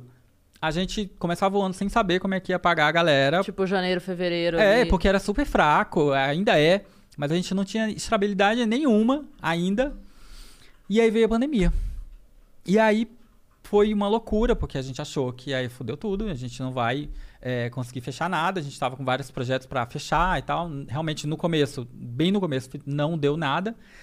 Mas aí aconteceu uma coisa muito louca, que aí as marcas começaram a procurar a gente, porque não fazia sentido elas ficarem anunciando produto, tava todo mundo parado, ninguém tava consumindo nada, não, fazia sentido o Boticário ficar vendendo Tati para as pessoas aleatória. E aí as marcas começaram a ver que elas tinham que falar de outras coisas legais, não necessariamente só do produto delas, mas falar das coisas boas que elas têm feito, falar das iniciativas sociais sustentáveis. E aí nisso que a gente sabe fazer bem. Porque geralmente as marcas, quando falam de projetos sociais, elas fazem de uma forma super careta, super engessada, que ninguém gosta de ver. E a gente já chega com o pé na porta e fala, gente, não tem nada disso aqui não. Eu vou falar, a gente vai fazer um projeto com o PepsiCo sobre sustentabilidade, a gente vai falar com uma catadora. É o olhar dela que eu quero. Não é sobre o gerente de marketing para falar das ações. Sai disso. E aí a gente começou a, a, a... E é um trabalho também de ensinar as marcas a falar de coisas interessantes sem ser piegas. E aí o Forma Razões de explodiu. comunicar, né, dentro da... Exato, porque geralmente eles é uma, uma linguagem muito engessada. Eles acham É que muito Até- distante, né? É. muito. Até porque, assim, se a pessoa. é, pode ter o padrão ideal de atitude, mas se aquele padrão ideal é muito longe e vai me dar muito trabalho, eu nem começo. Se você começa a mostrar pra pessoa que a pequena atitude dela dá diferença, é Exato. mais fácil ela engajar, porque aí ela começa no pequeno, né? que nem- Às vezes a pessoa. Só pra eu concluir, às vezes a pessoa. Não, não. É que às vezes a pessoa pensa assim: ah, mas você parar lixo no meu prédio não recolhe, pronto, ela já não faz mais nada. Exato. Aí, se você mostra pra ela que se ela separa, mesmo que no prédio não recolha, quem passa na rua, No- Exato. mostra um outro lado pra pessoa, que não é só ali. Não é porque no prédio dela não tem o latão separado, que lá fora, né? Isso não vai ser separado em algum momento. E É. se você, por exemplo, é uma coisa que a gente percebeu quando a gente foi falar com a Catinha, que é a catadora. Falou, gente, lavem as embalagens antes de jogar fora. Isso já facilita, ela falou, já facilita pra gente demais. É. a embalagem do iogurte, só tira a aguinha lá. Eu- Enxágua, Eu né? fiz um. Eu, eu fazia o roteiro pra um podcast infantil que falava sobre temas assim, de todo tipo. E a gente fez um sobre lixo. E a gente conversou com um especialista, eu achei maravilhoso que ele falou uma frase assim: quando você entende que tudo, que o mundo todo é a sua casa, não existe jogar fora. Você não joga fora nada. Tudo é. O, o- o lixo é aqui. O li... É não, porque E não- vai você pra não algum joga lugar. fora. Exato, não some quando Não a pessoa some. recolhe. Tudo É, vai ficar não, é, aqui. vai ficar. Saquei. Pode não Exato. tá, pode estar a um quilômetro da sua casa ou 10 ou 100, não importa, não foi fora. Exato. Tudo é planeta, né? É e isso muito é muito legal quando você entende que não existe Sim. esse jogar fora, né? É, mas E você a- falando de pequenas atitudes, me lembra uma coisa que você sempre fala nas suas, nas suas palestras sobre pequenos exemplos do dia a dia, Exato. né? Se inspirar em pequenas atitudes de, de pessoas, de grandes pessoas. É, eu, eu, eu tenho uma, uma verdadeira obsessão por pequenas histórias, assim, que ninguém valoriza, são as que eu quero contar. Um detalhe, né? Exato, tipo, uma coisa que alguém fez e, sei lá, e mudou a- o dia de alguém, é isso que eu quero contar, assim. Primeiro, novamente, porque a gente sempre acha que pra quem tá fazendo alguma coisa boa, é algo muito grandioso. Então, ah, não, ah, eu quero mudar o mundo. Uma vez uma mulher mandou assim, ah, eu- nas caixinhas, ah, eu tenho vontade de ter uma ONG de cachorros. Quando eu ganhar na loteria, eu vou fazer. Aí eu falei, deixa eu falar um negócio. Você tá dando uma bela de uma desculpa porque você não tá fazendo nada, né? Porque eh, primeiro ganhar na loteria é muito distante e você não precisa, pra ajudar os animais, ter uma ONG. E aí as pessoas meio que acham que é para ajudar precisa ser uma coisa muito grandiosa. Então essas pequenas histórias falam, ah, eu posso fazer. Se você recolhe um cachorro, você já, já ajuda. pra caramba. Exato. Ou se você não pode ter ele em casa, se você anda com umas raçãozinhas separadinhas, você deixa pra ele. É. você Deixa um Sabe uma uma coisa que eu aprendi? Uma raçãozinha. Tem, tem uma ONG que eu sempre ajudo, que é o Segunda Chance. Todo projeto que eu faço, eu sempre ajudo. a- nossa, eu amo demais Segunda Chance.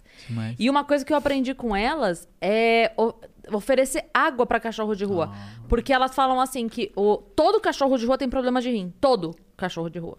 É muito raro um cachorro, porque eles não têm como beber. Porque o que acontece? A, a dinâmica de beber água do cachorro, ela precisa ser água empoçada. É diferente do gato, que ele bebe água corrente da verdade, torneira. né? Tem que A ter um- dinâmica da língua do cachorro, ela é outra. Ela pega a Verdade. concha. A língua do cachorro pega a concha. É verdade. Então ele precisa de água empoçada necessariamente. E aí, assim, comida ele até consegue virar um lixo, ele consegue, né, caçar um coisa. Água é muito raro. Onde você vê água em poça? A menos que poça de água na rua, mas Sim, mas no geral. não vê, não vê. Caiu água, escorreu no chão, ele não pega. sim. E o pessoal geralmente dá comida mesmo. Dá comida. Né? É então você verdade, para gente. ali, dá um pedacinho de comida, você dá.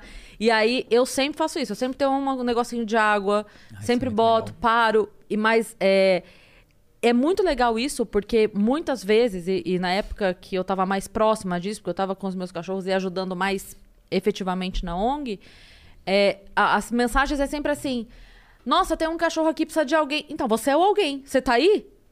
Deixa eu te contar uma coisa. Você é gente? Porque você é alguém. Sabe, a pessoa tira a foto, a pessoa. Ai, precisa que alguém. Não, mas você é o alguém desse cachorro. Isso não é só com, com animais, não. A- acontece com todas as histórias. O que acontece? Por que, que a gente é muito mencionado? Na, na- na- muita gente menciona a gente. Alguém vê uma história que às vezes aconteceu perto dela. Em vez, engasguei. Opa, Em vez dela ir lá ajudar. Olha, gente, desculpa aqui. é o trigo do kibe. Não é? Exato. E quase te fiz engasgar de novo. Em vez dela ir lá ajudar ou tentar mobilizar os amigos, ela nos marca. E aí, nos marcar já é a entrega de, de. Responsabilidade. Aham. E aí ela E fala, vocês que ajudam? parte. Delegou pra vocês. E aí, se a gente não tudo. responde, porque são milhares, a gente não consegue responder, não consegue ajudar todo mundo, o Razões que é responsável. Não querem ajudar todo mundo. Isso acontece deu demais. tudo então, errado, viu? Porque pelo vocês não menos eu mandei a história pra eles. Demais acontece, porque é muito fácil, né? Você nos, mar- nos marcar, nos mandar. Olha, olha, estou- queria tentar aqui essa história com vocês. E às vezes, na maioria das vezes, são coisas muito simples. Você Que se você rapidamente. juntar cinco amigos, dez amigos, você resolve. Ela falou, "Ai, faz uma vaquinha. Eu falei, não precisa de vaquinha, não. Se junta com seus amigos e já vai lá, já resolve. Não, não, não, não, não terceiriza né, a responsabilidade de algumas coisas, que no geral acontecendo demais, acontece demais. Demais, eu percebo isso também. É um tal de. Ah, mas aí ela só pode ajudar se todo mundo Se ajudar. mobilizar. Ela não pode começar ali. Exato. É. Ô, E caramba. sempre começa. E sempre é muito legal também as histórias que a gente publica. Algumas. é, quando tem alguém que já tomou a história pra si, a história ganha uma dimensão- dimensão muito maior. Porque parece que a partir do momento que alguém toma essa frente e tem uma cara, as pessoas ficam mais tranquilas. É engraçado isso. Tipo, sempre tem, um- a gente sempre, sempre fala que tem um anjo. Sempre tem um anjo da história que é a pessoa que está intermediando aquilo e ajudando de alguma forma. E aí quando tem, a história explode. Explode, é muito, muito legal. Agora eu queria te perguntar sobre as dicas pra identificar histórias. A gente recebeu. é, como, como é o nome do perfil, Vitão? Você traz aqui pra gente? Que a gente então, ou manda recebeu? no grupo, Eu vou- por vou favor. É, por exemplo, vou, vou citar esse exemplo aqui. A gente recebeu um pedido de ajuda, a gente recebe Uhum. muito, né? Principalmente. É, a Yas tem mais seguidores do que eu, a gente recebe, a gente já conversou sobre isso. Muito pedido de ajuda, muito, olha, tal coisa, né? Pix, É, é, ajuda sim, aqui na- nessa vaquinha online. Sim. E aí. Divulga. Às vezes não é nem pedir dinheiro, é divulgar. né? divulga. E é duro porque, assim, infelizmente, aquela velha história dos bons pagam pelos maus, né? Sim. É, E aí sempre tem aquela coisa que a galera pega o mesmo pedido, a mesma escrita do fulano, tá no perfil do outro Beltrano, você fala assim, gente, vocês são da mesma família ou vocês estão com problema muito igual? Vai pra conta bancária A- de uma pessoa que não tá É. na frente daquele. É, até os erros de português do tweet são igual, você falou, ô querido, pera lá, né? Sim. Então tem muito isso. E aí, às vezes, a gente recebe um pedido, como esse que a gente recebeu, por exemplo, você tá com ele aí? Tô, tô abrindo Que é, aqui, aí, é assim, é, é tudo. é, tudo leva a crer que é verdade, tem o perfil, tem vídeo e tudo mais. Uhum. Que é- como que é o nome do perfil? O nome do perfil é Salve a Fernandinha. E chegou através do Insta do Vitão. Vou só dar uma lida pra vocês Claro. entenderem, né? Olá, Vitão. Tudo beleza? Cara, estou vindo aqui por um motivo muito delicado. Quem, quem mandou não foi o pessoal é, da Fernandinha. Foi Ah, alguém tá. indicando. Alguém- Tá. é, Acontece aonde eu moro, então é uma pessoa próxima, tem uma menininha de apenas 11 anos lutando contra um câncer. E não existe mais nenhum tratamento aqui no Brasil que possa ajudar ela. Ela já está num estado muito ruim. Estamos fazendo uma vaquinha para ajudar para, para ajudá-la para que não consiga fazer seu tratamento. Para que ela consiga. Ah, tá. Para que. É, que- é que aqui tá um pouquinho bagunçado o texto, mas eu tô tentando corrigir. Então, consiga fazer seu tratamento no exterior. Espero que você veja essa mensagem e ajude na divulgação do seu podcast. Seria de grande importância isso para a família e até mesmo para Fernandinha. Estou enviando o perfil dela para você dar uma olhada, beleza? Eu entre- Valeu. Eu entrei no perfil, aí tem vídeos e tem inclusive assim, por exemplo, é, eles dando satisfação de quanto já chegaram, aí Legal. ela posta lá, olha, a gente já atingimos metade da meta, tô me preparando pra. Ela fala, é, tô no hospital fazendo o tratamento que eu preciso pra poder viajar tranquila, enfim. Mas o que eu quero dizer é, beleza, a gente recebeu esse perfil, a gente quer ajudar, a gente inclusive falou aqui a arroba. É arroba salve a Fernandinha, viu, gente? Como a Tem gente lá. faz pra, por exemplo, chega um perfil desse, como que você identifica, olha, isso aqui tem cara de não, isso aqui tem cara de sim. Vamos É lá. uma curadoria? Como é que é? É, a gente recebe é, muitas, muitas mensagens. A gente tem um formulário, inclusive, para as pessoas mandarem as histórias. E só não- a gente não tá questionando se é verdade ou não, Isso, gente. não. Foi tô- um exemplo pra Foi um gente entrar exemplo, nesse assunto. isso, Sim. até, até a gente fez questão de dizer esse Sim. pra citar, inclusive, Exato. né? Sim. Pelo amor Exato. de Deus. Esse é verídico. Ó, página oficial, salve a Fernandinha. Colabore com quem puder para ajudá-la na sua luta contra a leucemia. Então, Sim. Fernandinha, é, tem o Pix deles aqui, inclusive, se vocês quiserem um modo mais rápido de, de fazer assim a sua doação. Então, É, não, só pontuando pra galera não entender que nós estamos questionando Sim. o A caso. veracidade Não, não. desse. A gente tava dizendo, esse chegou, a gente entrou, tem vídeo, tem tudo Sim. mais. Mas o que, que a gente faz com, esse, com essas Quantidade de centenas informação. de, pedidos de ajuda que brotam todos os dias? Exato. É, é muito. é- é- são muitos. é, obviamente que tem os perfis, e esse, inclusive, tem, tudo vem a crer que seja verdade, né? Até pela, pela característica da- do nome do perfil, esse geralmente é uma pessoa, uma, uma equipe de amigos que se junta para ajudar. É, mas tem algumas, é, alguns perfis que você começa a perceber que existe uma, uma, um padrão. Então, tem um texto geralmente muito desesperado é, e você vai no perfil, tem poucas fotos, então não dá pra saber se a- a- aquelas fotos são da pessoa, porque tá um perfil, ela poderia ter pego de outro lugar. E aí, pra gente, no caso, o que funciona é a gente começa a fazer uma investi- investigação. A gente pega o contato da pessoa, salve. a f- no- vou dar esse exemplo, tá, gente? Se for, caso fôssemos seguir com a história da Fernandinha, vamos atrás da família da Fernandinha pra entender o que que é a doença dela. Laudo médico, tudo sem imaginar, a gente pede tranquilamente. Fala, assim, olha, precisamos de laudo médico pra entender. Tanana. Aí a pessoa manda, aí fala, beleza, que estágio está o tratamento? Assim, assim, assim, assim, assim. Quanto que se precisa? Quanto você precisa? Você já foi no. É, você já fez. Ah, mas eu, eu não sei ainda quanto precisa. Bom, a gente precisa ter, entender que universo é esse. Vai ser de um tratamento de quanto tempo, vai ter passagem, não sei o quê. Isso a gente também conversa com a pessoa, faz chamada de vídeo. Se tem. é, a gente conversa com vizinhos, a gente pede contato a gente faz uma loucura. Pega a documentação, inclusive, também faz uma checagem de documentação pra, da pessoa pede, inclusive, os dados é, dela. Se a gente, beleza, chegamos aqui num veredito, realmente a história é verdadeira, a, a pessoa está passando por uma situação delicada, de enfim, doença e tudo mais, a gente vai para a parte de documentação e contrato.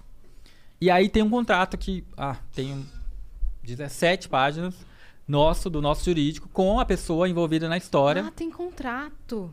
Menina, tem um contrato chatíssimo que é o nosso jurídico que faz, É a burocracia. mas que é essencial para que a gente também se resguarde. Uhum. né? Então, por exemplo, a gente no contrato a pessoa ah, ela se eh, compromete a dizendo que este valor que vai ser arrecadado vai ser po- para o tratamento.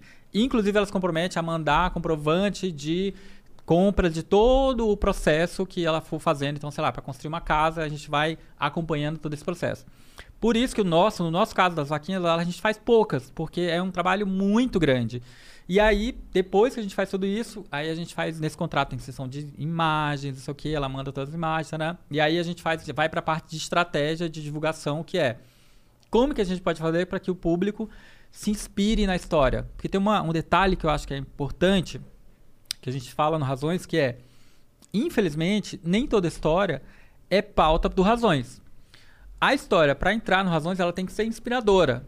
Então, ela tem que ter algum aspecto que você se identifique e não seja só a pena. A gente, infelizmente, e a gente percebeu já, quando a gente publica só por ajudar, as pessoas não ajudam. Se for só, ajude a pessoa que ela precisa.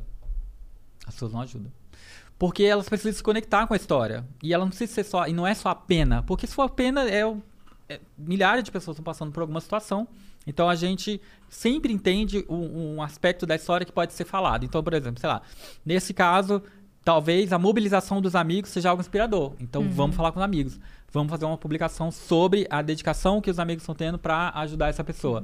A gente sempre procura um viés inspiracional. E Por- não tem, isso não tem a ver com sensacionalismo de modo Não, algum. Tem a não. ver com sensibilidade e Exato. conexão das pessoas com a história real. É porque a sua proposta é inspirar, Inspirar. pessoas. Exato.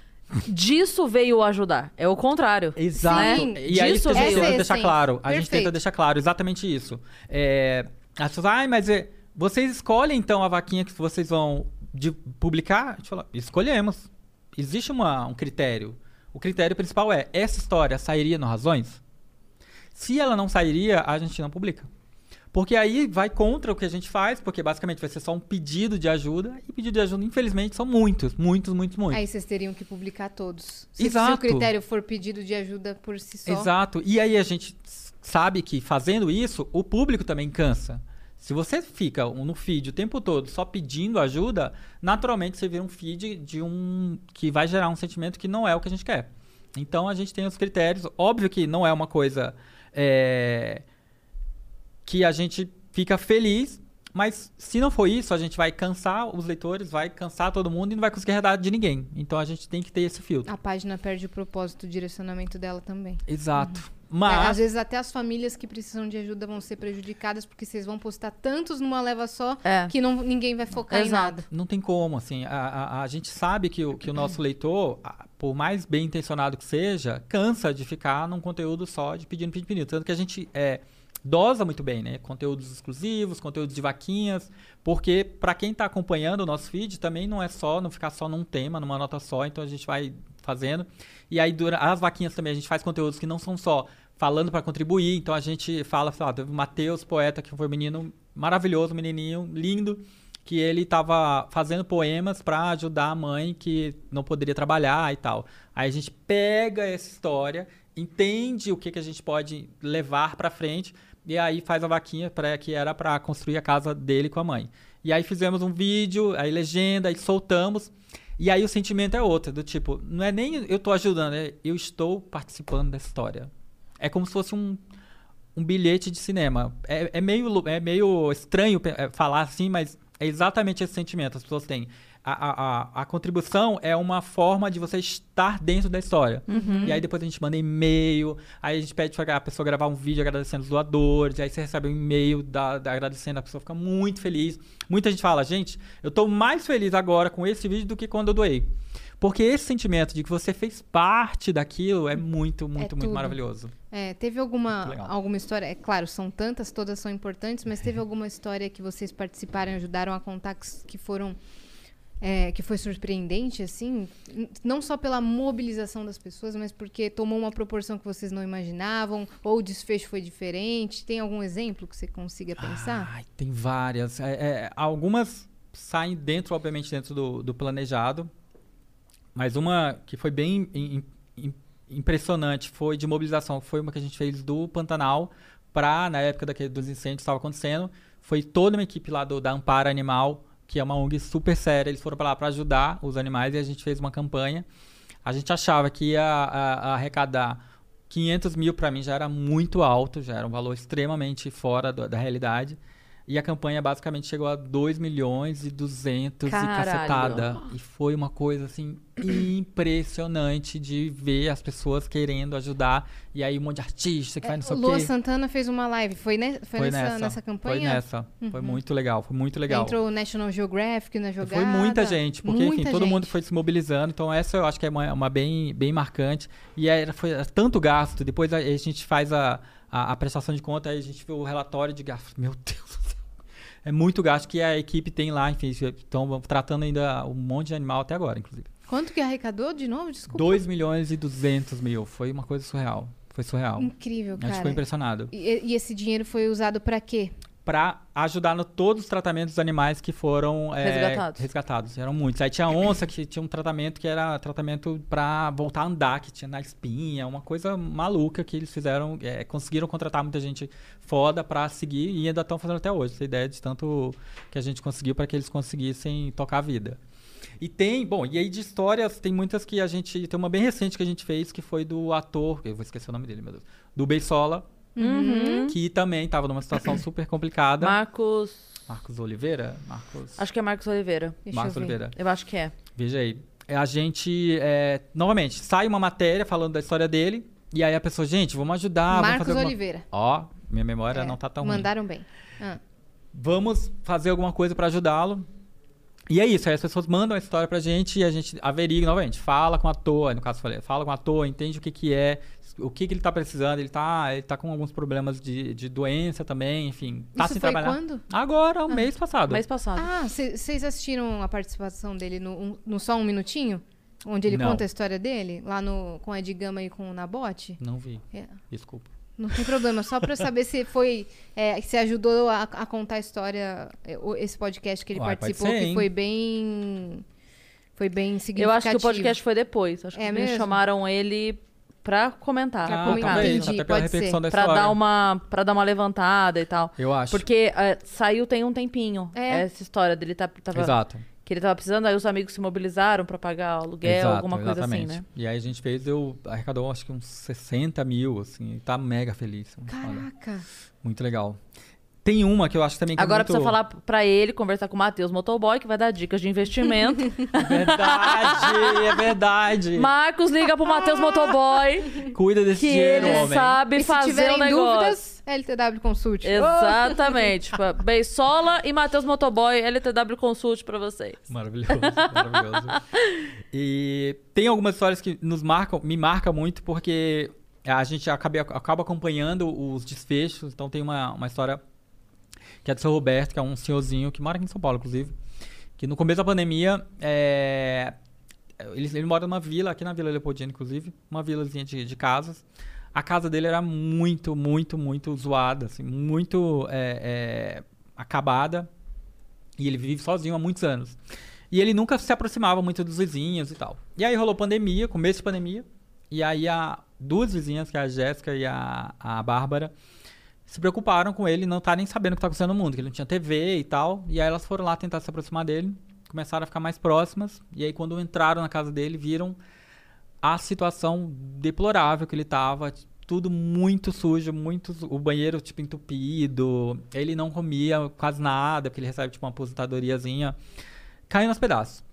E aí elas fizeram uma publicação para tentar chegar até a gente, para ver o que poderia fazer, porque elas falaram, "Ah, vamos tentar fazer uma reforma aqui para tentar dar umas condições melhores de vida aí para ele. E aí, enfim, a história chegou até a gente. A gente checou, verificou tudo certinho, vimos, é, novamente, fizemos todo um acompanhamento, ver o que que era, beleza. Lançamos a campanha E foi um estouro. A gente fez de 20 mil é, inicialmente para fazer uma reforma do jeito que a gente conseguiria.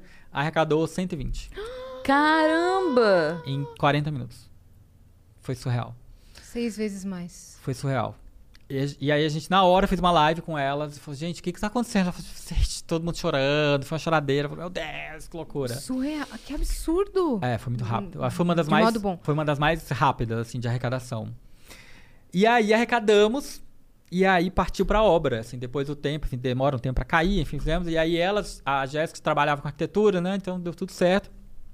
E a gente acompanhou a obra inteira, de todo o, o lugar onde ele é, iria ficar e a gente fez, filmou e tudo mais, e aí fui lá na inauguração da casinha dele.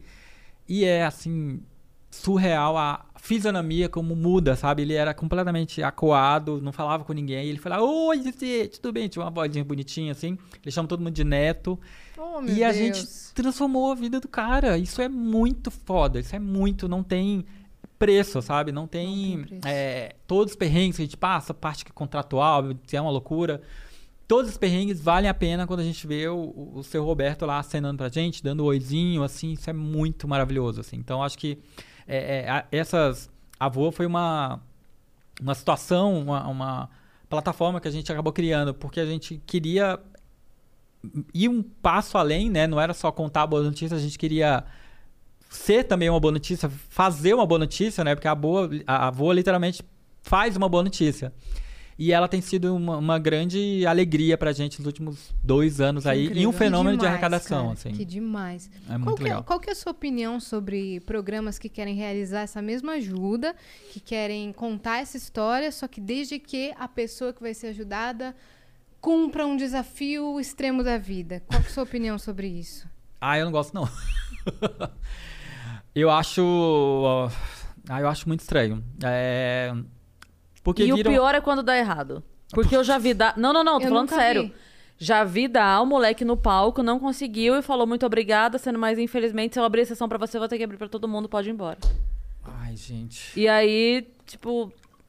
Eita, e aí? É, é É chato, muito. né? Nossa, demais. Ah, eu, eu acho Demais. muito complicado, porque você mexe primeiro com os sonhos da pessoa, e aí você expõe a pessoa, porque você acaba contando a história dela toda, é uma desgraceira, uma coisa horrorosa, para que depois no final isso possa, não possa acontecer. Eu não gosto muito, não. A gente vê bastante isso acontecendo. Sim. por isso que te Inclusive, de algumas histórias que a gente conta, levam também, a gente tem fica desesperado, porque, ah, enfim, as- no geral, pelo menos as que foram, deu certo, mas é uma exploração, assim, da, da, da história, e aí eles Da espremem, humana, é, né? três horas, é basicamente a câmera na cara da pessoa, e aí, mas o que, que você sente aí? Aí a pessoa não tem mais nada pra falar, mas conta, conta, e aí ficam assim... Qual é a pior sim, ó. parte? Tipo, Até a pessoa chorar, né? Exato.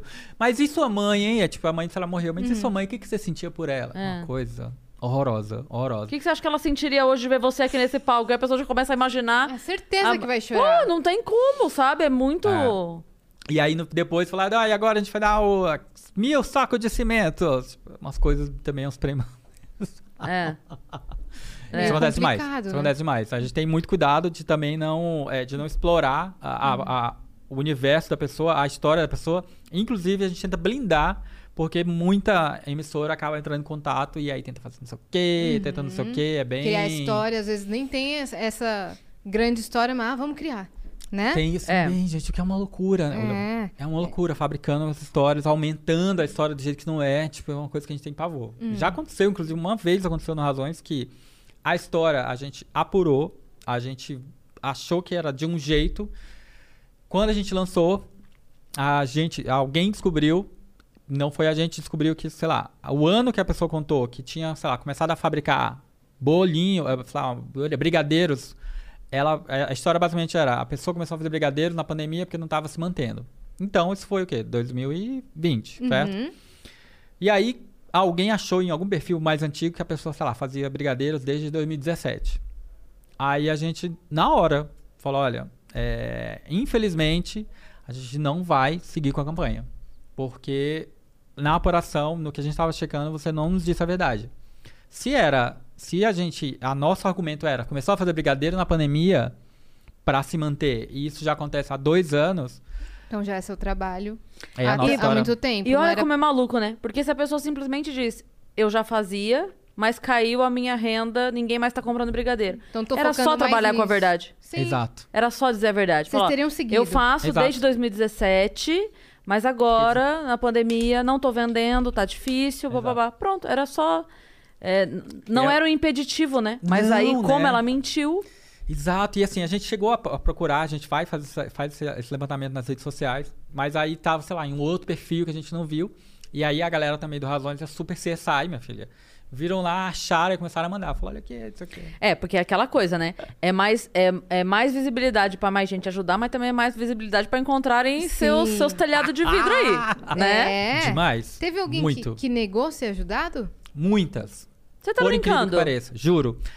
Tem uma coisa muito interessante que é as pessoas ainda têm uma, uma visão sobre dinheiro ainda muito torta. Então, é, elas acham que elas ficam pensando o que, que os vizinhos vão falar delas estarem ganhando um valor arrecadado de vaquinha. O que, É- que a família vai falar? O que, que os vizinhos. e aí né? fala, a gente fala, Amadinha, você está precisando arrumar a sua casa. Ah, mas é porque que não sei o quê. Ah, mas minhas vizinhos vão falar que não sei o quê, eu tenho um pouco de medo. Muita gente se recusa. E é normal esse medo, né? É normal porque a gente acha que ganhar dinheiro é ruim. Hum, Sim. E aí a pessoa fala, gente, mas você vai ganhar dinheiro, você vai poder se manter, você É. vai poder abrir um negócio. acho que você tá se aproveitando ou que você é muito miserável. Né? Exato, tem isso É. também, tem um pouco de orgulho também. Uhum. Tem um pouco Que também de orgulho. loucura. Já aconteceu algumas Eu vezes. achava, eu achava que era mais num sentido assim de. Ah, tem gente precisando mais do que eu. Porque Tem já também. aconteceu. Eu Tem lembro. Eu lembro que é, na época que eu frequentava grupo de jovens, a gente sempre fazia, todo final de ano a gente fazia, arrecadava alimentos pra montar aquela cesta básica do, do Natal, sabe? Sim. Então a gente, todo ano a gente fazia isso. E aí o, ahn, eu frequentava o grupo de jovens da catedral. E aí a gente fazia ali nas ruas em volta, né? Passando de casa em casa pedindo, e ia entregar na periferia. Curiosamente, é, é- a periferia era onde eu morava, no caso. Por acaso. É, mas é, eu frequentava lá porque era mais perto da minha escola. Eu estudava mais central, então eu frequentava lá. Mas enfim, e aí a gente fazia toda esse- essa movimentação e levava. E aí um dia a gente foi entregar e para não gerar é, confusão, a gente não levava a cesta na casa da pessoa. Porque o, o nosso medo era, cara, a gente conseguiu 80. Se chega 120 pessoas no caminhão, a gente vai chorar aqui, não tem o que fazer. Então a gente ia nas casas, entregava um, Ah, um vale. e falava, olha, daqui duas horas o caminhão vai parar lá, você vai e busca a sua cesta, porque aí, né? Sim. E aí a gente ia então um pouquinho antes. E aí eu lembro que a gente entrou numa casa que era, assim, barraco mesmo, de, de madeira, todo montado, chão batido mesmo. E aí a gente entrou e falou: olha, a gente vai fazer a distribuição da cesta básica lá. E aí eu, eu já achei incrível de cara, porque a gente chegou, bateu o palmo e ela falou: entra. Eu falei, como assim Oh. entra? Tipo, quem sou eu? Né? Eu estou incomodada por você, que não me conhece. Eu não confio em mim. E aí. Não fala E isso, aí, moço. e aí ela falou, entra. Aí a gente meio assim, entramos. Ela, ah, então a gente veio e tal. Daí ela falou assim. Cara, é, esse mês meu marido tá trabalhando, entrega pra minha vizinha que ela tá precisando mais. Aí a gente desaba de chorar, né? Óbvio. Lógico. Ai, Porque você fala, foda. cara, olha o. Às vezes a gente ia na casa, batia a palma, a pessoa pra entregar um pacote de açúcar, faltava xingar a gente, tacar coisa na nossa cabeça. E a pessoa que tá precisando vira e fala: Não, esse mês eu tenho. Mas sempre Passa assim. pra vizinha. Quem tem mais Muito legal. necessidade tem mais empatia com quem também É. tá passando Sim. Necessidade. Total, comunidade isso é total. muito, muito forte. Morador Total. de rua também. Muito. Sim. Se você for, às vezes ele tá comendo, sei lá, Ele já- alguma coisa que acabaram de dar pra ele, são um pacote do McDonald's. Se você chegar e falar, ô meu amigo, você me daria um pedaço? Tô com fome. Ele te dá. Sim. É muito Mas- maravilhoso isso, gente. Daí, ao Porque contrário, todo mundo precisa. fica. Exato, porque sabe É. que é uma coisa que todo mundo precisa, assim. É. Sim. E você falando de, dessa coisa de. E isso eu já falei várias vezes na rádio, já falei aqui também. Logo no início do podcast, eu já falei, cara, deixa um pacotinho de bolacha no carro. Você não, Um você não quer entregar dinheiro? Né? Que você tava falando aqui. Sim, deixa Tudo um bem. Compra um pacote de bolacha água e sal, um pacote de bolacha. Deixa no carro, não estraga. Deixa ali no carro, parou no semáforo, entrega um pacote de bolacha. Um agasalho Porque- que seja também. Pois, ainda mais nessa época. E, e aí, assim, é, você não precisa ir contra se você acha que, ah, mas se eu der dinheiro, lá, lá, lá. Então tá bom. Então, se é esse teu problema, comida. é esse teu Sim. problema, então você pega os 10 reais que você entregar, compra cinco pacotes de bolacha Exato. e entrega nos semáforos por onde você for passando, porque é muito triste, né, Sim. você passar e, E, a, e a pessoa com fome, é fome. Exato, exato. O- o- tem uma pessoa que é o Gustavo, ele faz exatamente isso. Ele já faz uns kits de ele compra umas bolachas, compra uns sucos e vai distribuindo. E o Gustavo tem uma história muito, muito especial com a gente também, que ele a- em 2016 ele já estava na quarta remissão de câncer. Fazendo tratamento, radioterapia, quimioterapia, tudo sem imaginar. E ele mandou um inbox no Facebook, na época era eu que ficava olhando. Falou que tinha ah, saído de todas as redes, mas na época era Facebook, mas, mas que mantinha o Facebook para olhar as coisas que a gente publicava, porque aquilo dava força para ele ir todo dia fazer o tratamento. Quando eu vi isso, eu congelei, porque a, a gente vai fazendo as, publicando as coisas no dia a dia, mas às vezes a gente perde a noção do impacto que a gente tem para as pessoas. Quando ele me falou isso, que o que a gente publica é o que dá força para ele e se tratar é o que faz ele acreditar Na vida, buscar a vida. Nossa, cara. eu fiquei surtado, assim. Eu falei, meu Deus do céu. Eu comecei a conversar com ele e aí virou um amigo, inclusive, a gente conversa até hoje. Ele. Um beijo, Gustavo. Um beijo, Gustavo, você é maravilhoso. É tão legal que ele ainda, agora já tá. Passou por todo, ele quatro anos depois, fazendo ainda tratamento, porque é uma loucura e volta e tal. Agora tá bem, ele acabou de mandar mensagem, falou que agora casou, tá super bem. E o, e ele ainda faz essa coisa de ajudar outras pessoas em situação de rua, que ele falou que teve a ideia indo fazer o tratamento, que ele via muita gente pedindo, e aí o cara ainda vai. Ele falou, gente, É. que pessoa maravilhosa. É. Isso é muito Incrível. legal. E ele via, ele falou, isso, eu me inspirei porque eu fiquei vendo as publicações que vocês faziam. Olha de um monte aí. de gente fazer umas coisas Que assim. Eu falei, ah, coisa então incrível. tá, vou fazer também. né? Inspirou Fácil. ele não só a melhorar, Que coisa incrível. A buscar tratamento, né? É, continuar. exato. Mas E também ajudar outras pessoas. às vezes a gente passa por umas coisas que a gente não entende muito bem por quê. E eu, assim, depois que eu contei a minha história, eu demorei muito tempo pra conseguir falar sobre de uma maneira mais séria. Mas depois que eu contei a minha história na internet, é, eu recebo muita, mas assim, é muita mensagem de mulher e algumas de homens também, é que os homens são mais mais, mais difíceis de assumir é, esse lado mais frágil, né? É, mas eu recebo muita mensagem de gente falando assim, cara, a sua história, eu tô passando por uma separação, tá acontecendo tal coisa comigo, como você me deu força, nossa, você falou tal coisa e eu vi que eu precisava olhar pra minha vida. Mas assim, é incontáveis, é incontáveis. Eu vi que É, você superou. eu É. vi que você superou. aque- aquele dia que a gente tava aqui com o Gaules, que eu falei Lembro. aquele negócio, que eu falei que é, quando eu tava no meu pior momento, eu pensei na minha filha, porque eu falei, eu não posso deixar a minha filha crescer achando que quando um homem vai embora acaba a nossa vida. Então eu levantei da Eu cama por ela. E aí, a hora que. E aí a galera. Esse trecho É eu tô isso. recebendo todo dia. gente. Caralho, Cris, você falou isso.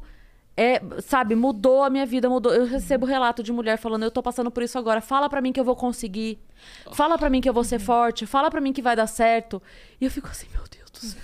E aí vem gente Que comentar, responsabilidade, vem, sabe? Vem gente comentar Ai, pra Cris parar de se vitimizar porque ela não superou, coisas assim. Cara, E eu falo assim, cara, ela, eu demorei ela três falando anos. o relato dela é necessário pra chegar até pessoas que precisam escutar isso É. e buscar Exato, melhorar cara. ou Não. se sentir melhor. E- e- perfeito, Yas, perfeito. É isso mesmo. Porque às vezes a pessoa fala assim, você tá falando disso até agora porque você... Eu falo, cara, tem três anos. Uhum. Desculpa, gente, mas já sentei num canavial de rola já. Para com isso. Já reconstruiu a vida. Para, pelo amor de Exato. Deus. Se eu estou É falando porque você tá isso. tranquila pra falar sobre isso agora. Exato. Então, assim, a hora que eu falei. E que eu. per- Porque eu falei muito naturalmente num papo, eu tava no podcast, falei muito naturalmente, contei muito natural, porque pra mim é uma, é, é uma página da minha vida e tá tudo bem. Assim como eu conto que tirei C numa prova de geografia Hum. na quinta série, eu conto que me separa- pra mim hoje é o mesmo, o mesmo nível de importância, entendeu? Talvez até a prova tenha mais importância, porque, porra, foi um C numa prova. Mas. Eu amo o deboche. mas, mas quando eu falo disso, é porque eu sei que, assim, na minha vida, esse capítulo já passou e agora tá E tudo agora bem. tem Tem um- gente que tá vivendo hoje aquela dor que eu vivi. E que E a hora que a pessoa vê, falando. a hora que a pessoa me vê rindo, me vê trabalhando, me vê reconstru... com a vida já reconstruída, a pessoa olha e fala assim: "Cara, é possível. Calma, que vai passar". E, aí, e eu falo isso pras meninas que me escrevem, eu falo assim: "Cara, É, quanto, quanto. É porque uma, uma me escreveu outro dia e falou assim: ah, tem, tem três meses. Eu falei, você já tá melhor que eu. Porque eu, com três meses, não tava conversando com ninguém na internet, meu amor. Você tá indo Entendeu? bem, tá bem. Você já tá melhor que eu já, porque eu tava nadando na merda com três meses. Então, Não, e a gente se relaciona, né? A partir do momento que alguém fala de uma situação que passou, você vê primeiro que humaniza, fala, putz, a pessoa passou por algo que eu passei ou que eu vi alguém passar, então você fica mais total. próximo dela, Uhum. inclusive, né? Tem uma a, a sigo a Lara Nesseruk e ela passou por um Lara! Lara! lá, Calma. eu sei que ela já- é- A gente precisa E falar. Um segundo. A gente É, precisa falar. Vai, Yas. Lara, você está convidadíssima para o Vênus. A gente viu o seu story. Na real, a gente teve aqui esse Verdade. papo, mandaram o seu nome de sugestão. nós falamos que a gente, que- nós falamos que íamos chamar você. Você postou nos seus stories respondendo uma pergunta de um seguidor falando: "Você vem ao Vênus podcast?" E a Lara falou: "Se me convidarem, eu vou". Então, e a gente aqui. recebeu esse story da Lara, a gente recebeu quantas vezes, Yas? Eu, no dia, foi umas 300. De print Porque- da minha família, da prima, da vizinha, da Todo cachorra. mundo. Porque a gente conversou aqui, não sei o que, a Lara. Daí a, a Malu falou assim: não sei se ela vem. A gente, ah, poxa, tá bom, vamos tentar.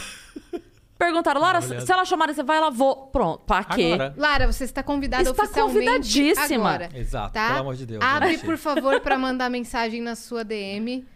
Ou Porque não, tá... me- ela pode. Galera, Eu falo- vocês eu posso que falar- fazem o serviço. Você faz a ponte? eu, eu- o Eric, eu conheço o Eric, Pronto. muito próximo amigo dela, posso falar Só com ele. fala pra ela, só passa de repente o contato do, do nosso produtor e a gente. Exato. Pronto, gente, tá Pronto, resolvido. Lara. Lara estará aqui. Exato. E aí comecei a falar dela por quê? Porque Agora é- você vai fazer a ponte pra outra pessoa. Tá vendo esse ciclo? Ah, isso é muito bom, é verdade. Isso é muito legal. Que é que ela passou e eu também, novamente, a gente não tinha ideia que era a questão com o alcoolismo. E que ela jogou ali, falou pra todo mundo. Ela, ela falou: só estou falando disso porque eu já estou tranquila pra falar sobre isso. E fa- estou falando porque eu sei que é de alguma forma ajudar algumas pessoas que estão passando por isso e acham que não são alcoólatras e pro- provavelmente são. E aí ela mostrou, eu fiquei impressionado assim com a ela falou, é, a última semana antes de eu parar, ela mostrou uma foto com tanto de bebida que ela tomava. Eu fiquei impressionado. E, novamente, treinando, sendo extremamente produtiva, trabalhando, fazendo um monte de coisa. E, Estilo de vida saudável. cara, a gente não sabe o É. que as pessoas passam. E aí, de repente, ela posta isso, e aí é o que a Yas falou: ah, tá se vitim... Cara, não é vitimizar. Quando a gente passa por um problema e a gente mostra pros outros, a gente se abre e se permite ver no- naquele ponto nosso mais é, frágil, Sim. é pra mostrar, pra fortalecer outras pessoas. Porque ela falando disso, é isso que ela falou. Eu falando disso hoje, outras pessoas que estão vivendo isso hoje vão olhar E fala, de "Putz, repente a pessoa só perde. É, é uma coisa muito besta. Às vezes a pessoa só perde a vergonha de assumir que tem um problema. E se Verdade. for isso, já valeu a pena. Porque, você assumiu ao vivo para um público de milhares de pessoas, É, né? Exato. Sendo que você tinha uma credibilidade no trabalho, sendo que você sabia que você seria julgada por não Sim. ter outra parte da história, né? Você É. botou a cara a tapa. É, é isso. Não é? E, e ela assumindo uma coisa dessa, por exemplo, é isso. É tipo assim, caramba, essa pessoa extremamente. é, que todo mundo é respeitada, uma pessoa. Assumir uma coisa dessa, dá força pra quem tá em casa falar. Preciso de ajuda. É na Exato. vulnerabilidade que você faz a, a maior conexão com É. as pessoas. Exato. as E, e a gente é, a- e a gente é movido por essas histórias, né? Desde sempre, desde sempre. As histórias que mais conectam a gente são é quando alguém mostra um lado ali mais frágil, ou que a gente vai se comunicar, se entender. No, bom, filme é basicamente isso, né? Sim, até mesmo. A história, a jornada do herói é basicamente isso. Sim, verdade. Uhum. Tem um momento lá que ele se mostra extremamente vulnerável, e geralmente tem um mentor, que é alguém ali que orienta ele pra ficar melhor. Sim. Aí ele tá indo bem, aí de repente ele cai de novo, aí de repente volta. com tudo. Enfim, é um Sim. filme, basicamente qualquer filme que vocês aí, pensaram o é isso. final feliz é isso aí. Sim. É, e também na música, né? Quanta Não, é gente se verdade. conecta melhor com um artista que fala as coisas reais que ele tá vivendo do que só cantar alguma coisa clichê Exato. que foi composta pra ele. Exato. Né? E isso, É. e engraçado, isso reflete pra qualquer coisa. No Razões é exatamente a mesma coisa. As histórias que mais viralizam são as histórias mais simples. E aí eu sempre. Às vezes as marcas ficam querendo fazer uma coisa super elaborada. Eu falo, gente, tá com print aqui de um negócio ótimo. As pessoas não se importam. Uhum. Elas querem saber da história. O simples, às vezes. É basta. muito mais legal. Bota um print do tweet aqui da história, tá bom. Aí o vídeo, às vezes, é uma vídeo. Uma história maravilhosa, mas a resolução tá podre. A gente tá tudo bem. As pessoas não vão se importar, elas querem saber da história. E é isso que conecta a gente, enfim, o povo no geral não entende. Sim, exatamente. É, e aí volta aquilo que a gente tava falando nisso, as pessoas cada vez querendo mais ver gente de verdade na internet, Exato, né? Exato. Eu lembro que eu- eh, teve um dia que eu postei uma foto e aí tava toda maquiada, produzida aquela foto que você tira, né? Fala, nossa, agora. Agora vai. Postei. E aí teve interação, interação X lá. Aí outro dia eu postei uma foto toda mal acabada, que é o natural. Aí a galera vê. É muito besta, a galera, velho. aí a galera comentando muito mais, curtindo muito mais. E aí eu falei, "Não, vocês são malucos, né? Porque eu posto uma foto toda não sei o que, vocês não ligam. Eu posso botar. Aí uma menina respondeu assim: é porque daí a gente se sente mais próximo. A gente vê aquilo que é a nossa verdade, a nossa realidade. A gente fala assim: caramba, ela também. Sabe, fica com o cabelo oleoso e tá com Preguiça. preguiça porque tá frio e vai lavar só no dia seguinte. Sabe? Também fala assim, cara, não vou lavar esse prato que a água da pia tá gelada amanhã, com a hora que sair o sol eu lavo, porque tá Sim. muito frio. Eu, eu faço questão também de postar como, eu- Sim. como eu acordo sem filtro. Sim.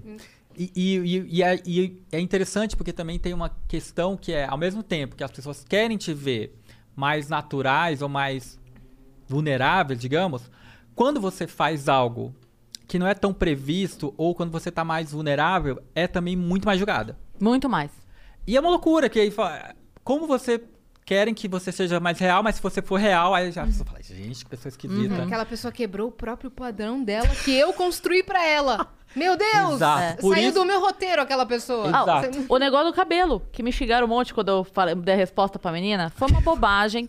Eu sou humorista, eu trabalho com isso.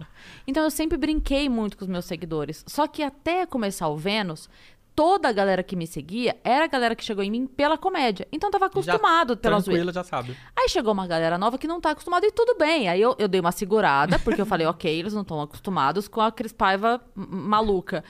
Eu dei uma segurada. Só que aí um dia uma menina mandou uma mensagem e eu respondi. Mas assim, eu. cla- Sabe quando você fala brincando? Não é que eu falei. Pra debochar. Não, foi eu tipo, falei brincando. A menina mandou pra mim falando assim: por que que você não corta seu cabelo? Tá feio. Aí eu printei, eu, eu postei e escrevi e falei assim: Ô meu amor, eu não posso cortar o cabelo porque eu tô deixando crescer até chegar onde eu pedi sua opinião. aí, aí veio assim: um, um monte de gente riu. Quem me conhece já da zoeira sabe que é zoeira, Sim. riu, ah, não sei o quê, sempre melhores respostas, bababá, bababá. Mas veio ali uma meia dúzia, tipo, grossei. Ah, por que você foi grossa? Que grosseira. Eu falei, gente, foi uma brincadeira, eu tava rindo. Você me viu escrito- falando, sua filha da puta! Tá escrito humorista no meu perfil. A categoria do meu perfil é humorista, gente. É, cara, vocês vão, vocês vão no açougue e espanta que tem carne. Aí segue uma humorista e não quer ver piada, pelo amor de Deus. Exato, que foi uma coisa super espontânea sua, e aí as pessoas começam a condenar essa espontaneidade. É, e aí eu paro de fazer. Aí Exato. parou. Aí, Aí você fala, entendeu? "Não, Mas aí você tá Não, errado. para. é, não, não, mas Não aí, você entende? que você- aí sim. você Aí começa... você começa a pensar duas vezes antes de Porque daí eu vou postar e falo assim, pô, é, porque daí eu vou postar e falo assim, cá, tá, calma, isso aqui vai parecer ofensivo. Porra, uma daí já é, É, entendeu? Por isso que eu, eu tava comentando ah, antes da gente entrar que todo evento que eu vou, ou palestra, ou alguma coisa, eu faço questão de já chegar falando palavrão, falando uma bobagem, já falando uma coisa muito nada a ver, para que as pessoas já, no primeiro momento, já me tirem de qualquer pedestal que elas acharam que eu estaria. Tem muito isso com você? Muito. As pessoas, tipo, Ótimo. Vamos falar de você agora. A gente falou do razões, do projeto, Isso, mas boa. vamos falar Boa. como é que isso impacta. Como é que você se sente no seu dia a dia e como é que as pessoas esperam que você seja e que você não é. exato. Você xinga no trânsito? Por que, por que pareça não? O André, meu marido, xinga demais. Ele é horrível. Eu, por incrível que pareça, não. Sério? Ah, é porque eu tenho preguiça. Eu não, nem buzino. Juro. Eu, ah, Você só xingo- bufa? É, eu, É. eu bufo dentro do carro. Eu xingo, eu xingo dentro do ele carro xinga. de O vidro André, fechado. o André não pode dirigir porque ele ia brigar, ia ser uma confusão, não dá. Ah, Mas é, o Razões, é, é, eu quase nunca falo sobre isso, mas o Razões, ele é uma grande válvula de escape minha.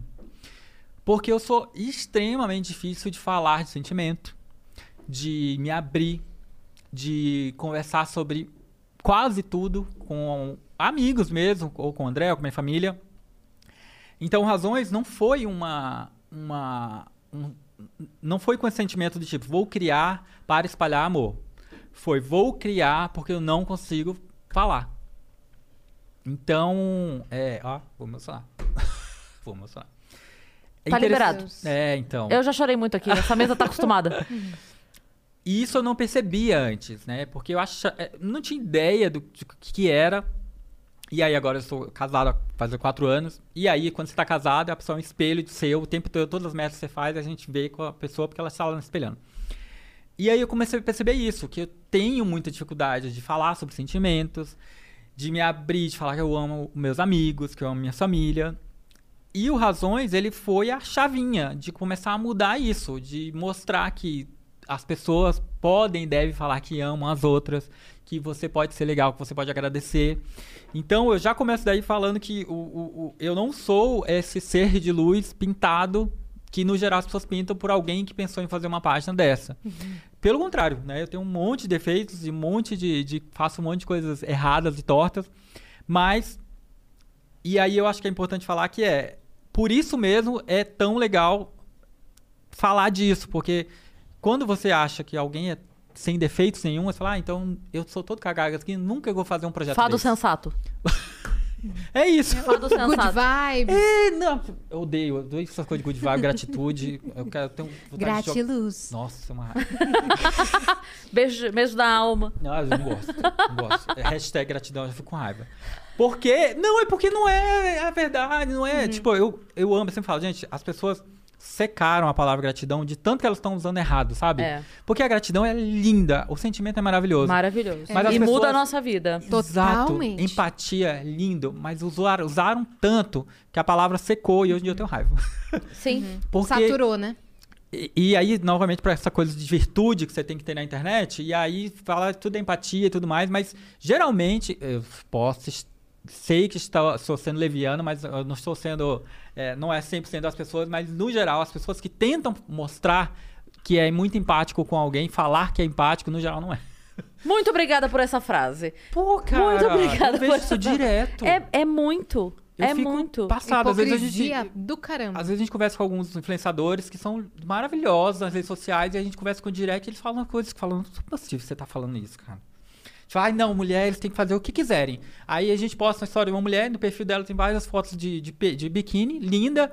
Aí ela fala, ah, essa, essa mulher tá se expondo, né, com um biquíni. Eu falo, ah, você tá brincando, você tá falando isso pra mim. Aí eu me afastando.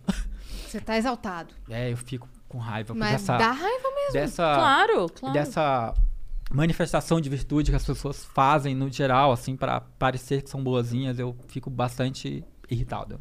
Cara, eu, eu não. é, o, o- esse termo específico do sinalização de virtude, eu aprendi há pouco tempo, tem, sei lá, um ano mais ou menos. E eu achei tão maravilhoso, porque é muito isso, quando você percebe. Que é um conceito, né? A sinalização de virtude. Como é que é esse Quando conceito? Explica melhor pro pessoal. É, é quando a pessoa é, faz questão de, de se colocar. É que eu não quero dar o exemplo específico, mas você sabe de quem eu tô falando. Que há pouco tempo fez um vídeo aí falando da minha pessoa. Falando o quanto era, o quanto era uma pessoa boa. É, mas tem muita gente assim que. é, nossa, olha aqui, capa de herói. Veja, eu defendo os mais fracos. Nice. Veja como eu sou uma pessoa maravilhosa, como eu vivo de acordo com Defendo todas as minorias. Defendo as minorias e tudo mais. Mulher- Aí entra no BBB passa Sou seu vergonha. amigão. Mulheres, mulheres empoderadas, sou super sororidade, aí mete É. pau em todas as É. mulheres. É. Isso acontece mais. E aí é, é meio que a pessoa. Eu acho que é a pessoa que nem ela acredita que ela é. então ela precisa ficar falando que é. Porque, Exato. né? É tipo assim, acredita em mim que eu sou legal? Acredita em mim que eu sou legal? Acredita em mim que eu sou legal? Aí você fala, tá bom, acredita aí, cacete. Mas você é chata pra caramba. é, exato, Mas exato. se você conversa dois minutos e aí você, você tá num B, um, um- um exemplo B, você tá no restaurante, o jeito que a pessoa fala com o garçom, você fala, Pronto. "Eita". É. Exatamente isso. É. Você só vai conhecer uma pessoa vendo como ela trata o cobrador do ônibus, Exato. o garçom, a pessoa que É. cumprimentou, a cumprimentou no condomínio dela e É, ela exato. passou e não respondeu. É Exato. ali que você conhece a verdadeira índole das pessoas. Exato. Como ela, como eu ela trata é, quem, quem ela não precisa, né? Exato. Se Né? de onde ela não, Ela não tem, tem- nada a Pra tirar. ganhar. É. É isso mesmo. E isso acontece demais. Então, é, eu, novamente, eu faço questão de falar dos meus defeitos, porque eu acho que é importante, né? Tá normal. E também para que a pessoa, se ela por acaso quer fazer uma página de coisas boas, que ela não ache que precisa ser perfeito para fazer. Porque senão não vai fazer nunca. Não vai fazer nunca. Ah, eu vou fazer qu- quando eu tiver, quando eu alcançar o nível de espiritualidade daquele cara ali, o Vicente, aí eu vou fazer alguma coisa. Eu falo, "Já para com essa história aqui. Não tem nada disso aqui não, gente. Eu sou pessoa normal, bebo, falo bobagem, tá tudo bem. Porque Surto, fico bravo. Exato, passa estresse. No, no Razões eu passo estresse. Olha que, gente, passa estresse no Razões. Por isso chama razões pra acreditar. Tá testando a fé dele, pra acreditar no próprio projeto dele. Exato, porque assim, no final das. Hoje em dia, no final das contas, Razões é uma empresa que tem contador, que tem funcionário, que passa perrengue com cliente normal e que parece que é tudo mil maravilhas e não é, e tá tudo bem, né? Eu acho que é importante falar que tá tudo bem passar por esses problemas, porque eles fazem parte de um trabalho normal, né? Sim, e a resiliência de vocês levam vocês cada Exato, vez mais pra cima. faz valer a pena de contar a história do seu Roberto e no final das contas lá vai ser lindo e vai transformar a vida dele. Então todos esses perrengues a gente passa porque a gente sabe que tá valendo a pena, assim, né? Perfeito. E, e- e eu acho que bate também com uma. Eu fiz uma, uma, uma conversa essa semana com uma. O tema da, da palestra era é, negócios do bem. E aí, ah, legal, beleza, razões e tal. E aí eu comecei a perguntar pro, pra pessoa que tava comigo. Eu falei, legal, beleza, ra- razões é um negócio bem, legal. Mas, vamos lá, se uma pessoa faz uma. quer fazer uma. tem uma sapataria. E a sapataria emprega 15 pessoas que têm famílias e que vivem disso. Esse negócio é do mal?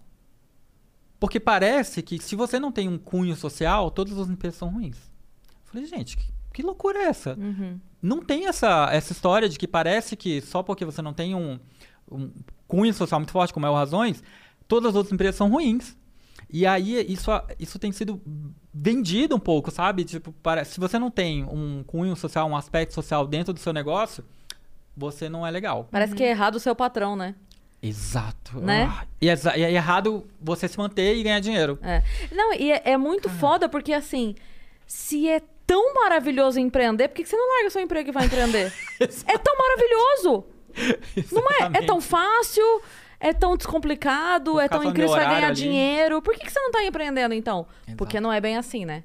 Não é. Porque é foda pra um caralho, porque dá dor de cabeça, porque você, como empregado, bate cartão Todo das risco 8 é às 6, seu, vai embora entendeu? e você tem um salário. E muitas vezes, o salário do funcionário é maior do que o que o cara tá tirando. Porque ele tá ideia. se fudendo pra manter a empresa em pé, né? É, é umas coisas muito absurdas, assim. Tipo, é, agora durante a pandemia, é, aconteceram umas coisas, por exemplo, o lance de, ah, não pode. é, acho que foi na Argentina que botaram isso, que é não pode demitir, né? Não pode demitir ninguém enquanto negócio. Eu falo assim, tá, beleza. Mas e, e o outro lado? Porque é uma família também ali. Exato. A, a gente não, a gente não tá falando só de Nestlé. A gente tá falando da ótica do Zezinho. Que são a maioria. Que é a maioria. Gente, a maioria são pequenos negócios. É. E, e- e- e eu sempre falo, eu acho que uma das teorias minhas é de que a gente cresceu assistindo novela, certo? Uhum. Eu, pelo menos, cresci assistindo novela. Nos anos 90, Tieta, as coisas maravilhosas. E nessas novelas, na verdade, todas as novelas ainda hoje em dia, o vilão é sempre uma pessoa muito rica. E o bonzinho é sempre uma pessoa muito fodida. E aí, lógico que a gente cresce achando que quem tem dinheiro é um filho da puta. E, Exatamente. cara, e não é. A pessoa tá lá, tem uma empresa minimamente razoável e ela só tá tentando sobreviver. Aí a gente acha que quem ganha um pouco mais de dinheiro, aí vai virando Sim. É. completamente. É. É. Eu, eu, eu gosto de uma frase que fala assim: o dinheiro não muda ninguém, ele desmascara. Então, se a pessoa é filha da puta rica, ela ia ser filha da puta pobre também. Ah, exato. O dinheiro só permitiu ela mostrar o quão filha da puta Agora ela tem é. poder É, pra- Agora ela tem Agora poder. é um filho da puta rica. Exatamente, exatamente. É. Mas você sabe que é, na época que eu fiz magistério, eu fiz pedagogia, eu dei aula há 10 anos. E aí a gente é, conversou muito, né, na época do, do, do magistério, assim, de coisas que a gente fala pra criança e que a gente acaba criando conceitos errados só na maneira de reagir. Então, assim, por exemplo, é, a criança bota a mão na, na fase de descoberta, né? O menino bota a mão no pipi, a menina bota a mão assim. Aí você tira assim, tira a mão, é feio. Não, não é feio. Você não fala é feio. Porque o é feio entra na cabeça. E aí a criança cresce, e as meninas principalmente, com aquele bloqueio de tocar o próprio corpo. Sim, se achando suja. E aí, é, e a gente faz isso também com dinheiro. É caca, é caca, não põe a mão, é caca, é sujo.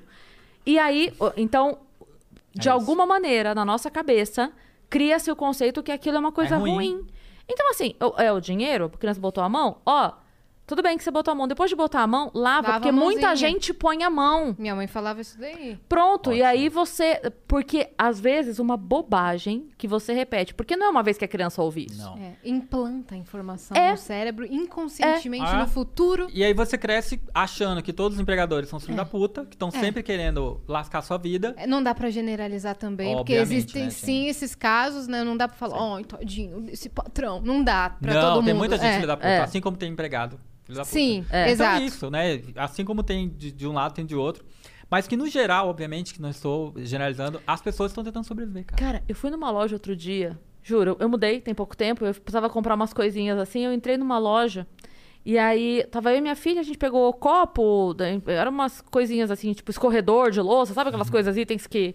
Aí a gente tava pegando assim, a gente passando, aí eu vi uma vendedora falando pra outra assim. É, ah, você não vai ficar. Ela falou assim: não, eu tô aqui porque aqui é melhor, pouca gente pergunta coisa quando eu fico aqui. aí maravilha. eu fiz assim. Falei, não, eu, assim, eu- porque na minha cabeça, na hora, passou todo um pensamento assim. Aí essa pessoa é demitida, aí ela vai ficar puta porque ela foi demitida. E ela vai, vai ficar desesperada porque tá sem trabalho. E é- entende? Que loucura isso! Se você está ali, é porque é pra você atender. É pra isso que você foi contratado. E eu fiquei assim. Não é possível. Eu me senti mal de perguntar alguma coisa, sabe? Falei, não, ela tá ali pra ninguém Desculpa perguntar qualquer nada. coisa. Desculpa, Desculpa por qualquer coisa. Desculpa por ter vindo comprar na loja e ajudar a, A bater a sustentar. meta. É, exato. Mas no geral, é, é uma coisa que eu percebo é que a, mai- é, a maioria das pessoas não querem empreender. Isso pra mim também tá muito claro. A maioria das pessoas querem trabalhar recebendo e tá tudo bem também. Porque, primeiro que não tem ideia de que empreender é difícil pra cacete. Por, Muito. por- porque assim, é, ninguém pensa, beleza, meu, meu, salário, meu salário caiu agora esse mês. Mas ninguém pensa como que esse salário chegou pra ela receber, né? Porque Uhum. pra ele chegar, a gente, alguém teve que correr atrás de coisas pra entrar numa conta pra você pagar. E é difícil demais, porque todo mês você tem que ir procurando coisas pra fechar e tal. Uhum. Então, mas a maioria não tem muita ideia. Não. Você tá inserido nessa- bastante nessa parte da empresa ou você tem, você tem um time comercial A gente, financeiro? hoje em dia tem. Antes, antes era só eu e o Marcelo que fazia tudo, né? Que Então, dor de cabeça, meu irmão. O Marcelo fazia toda a parte de preencher formulários de agência, que era uma chatice. Eu ficava toda a parte de criar conteúdo de aprovar com o cliente, minha alteração, aquela loucura. E aí, agora a gente tem uma equipe, tem mais pessoas só no comercial, só no estratégico e tudo mais. Mas, e aí é bom porque como a gente fazia tudo, agora a gente fica, sabe exatamente todo o processo do que precisa. Mas é muito, muito chato. Tem umas coisas ali que é inacreditável de fazer, mas que faz parte, né? A gente tá lá pra fazer, pra educar o- o- os clientes. Mas, mas, novamente, isso é muito recente. O Razões, enquanto em negócio, realmente só virou algo sustentável faz um ano e meio. A gente tá há nove Caramba. anos. É. Até então, a gente não tinha estrutura. A gente, todo final de ano, a gente não sabia como é que ia começar o ano, não sabia de onde ia tirar para pagar a galera. Vida de artista. Exatamente, vida de é, vendendo, vendendo, vendendo coisas na rua.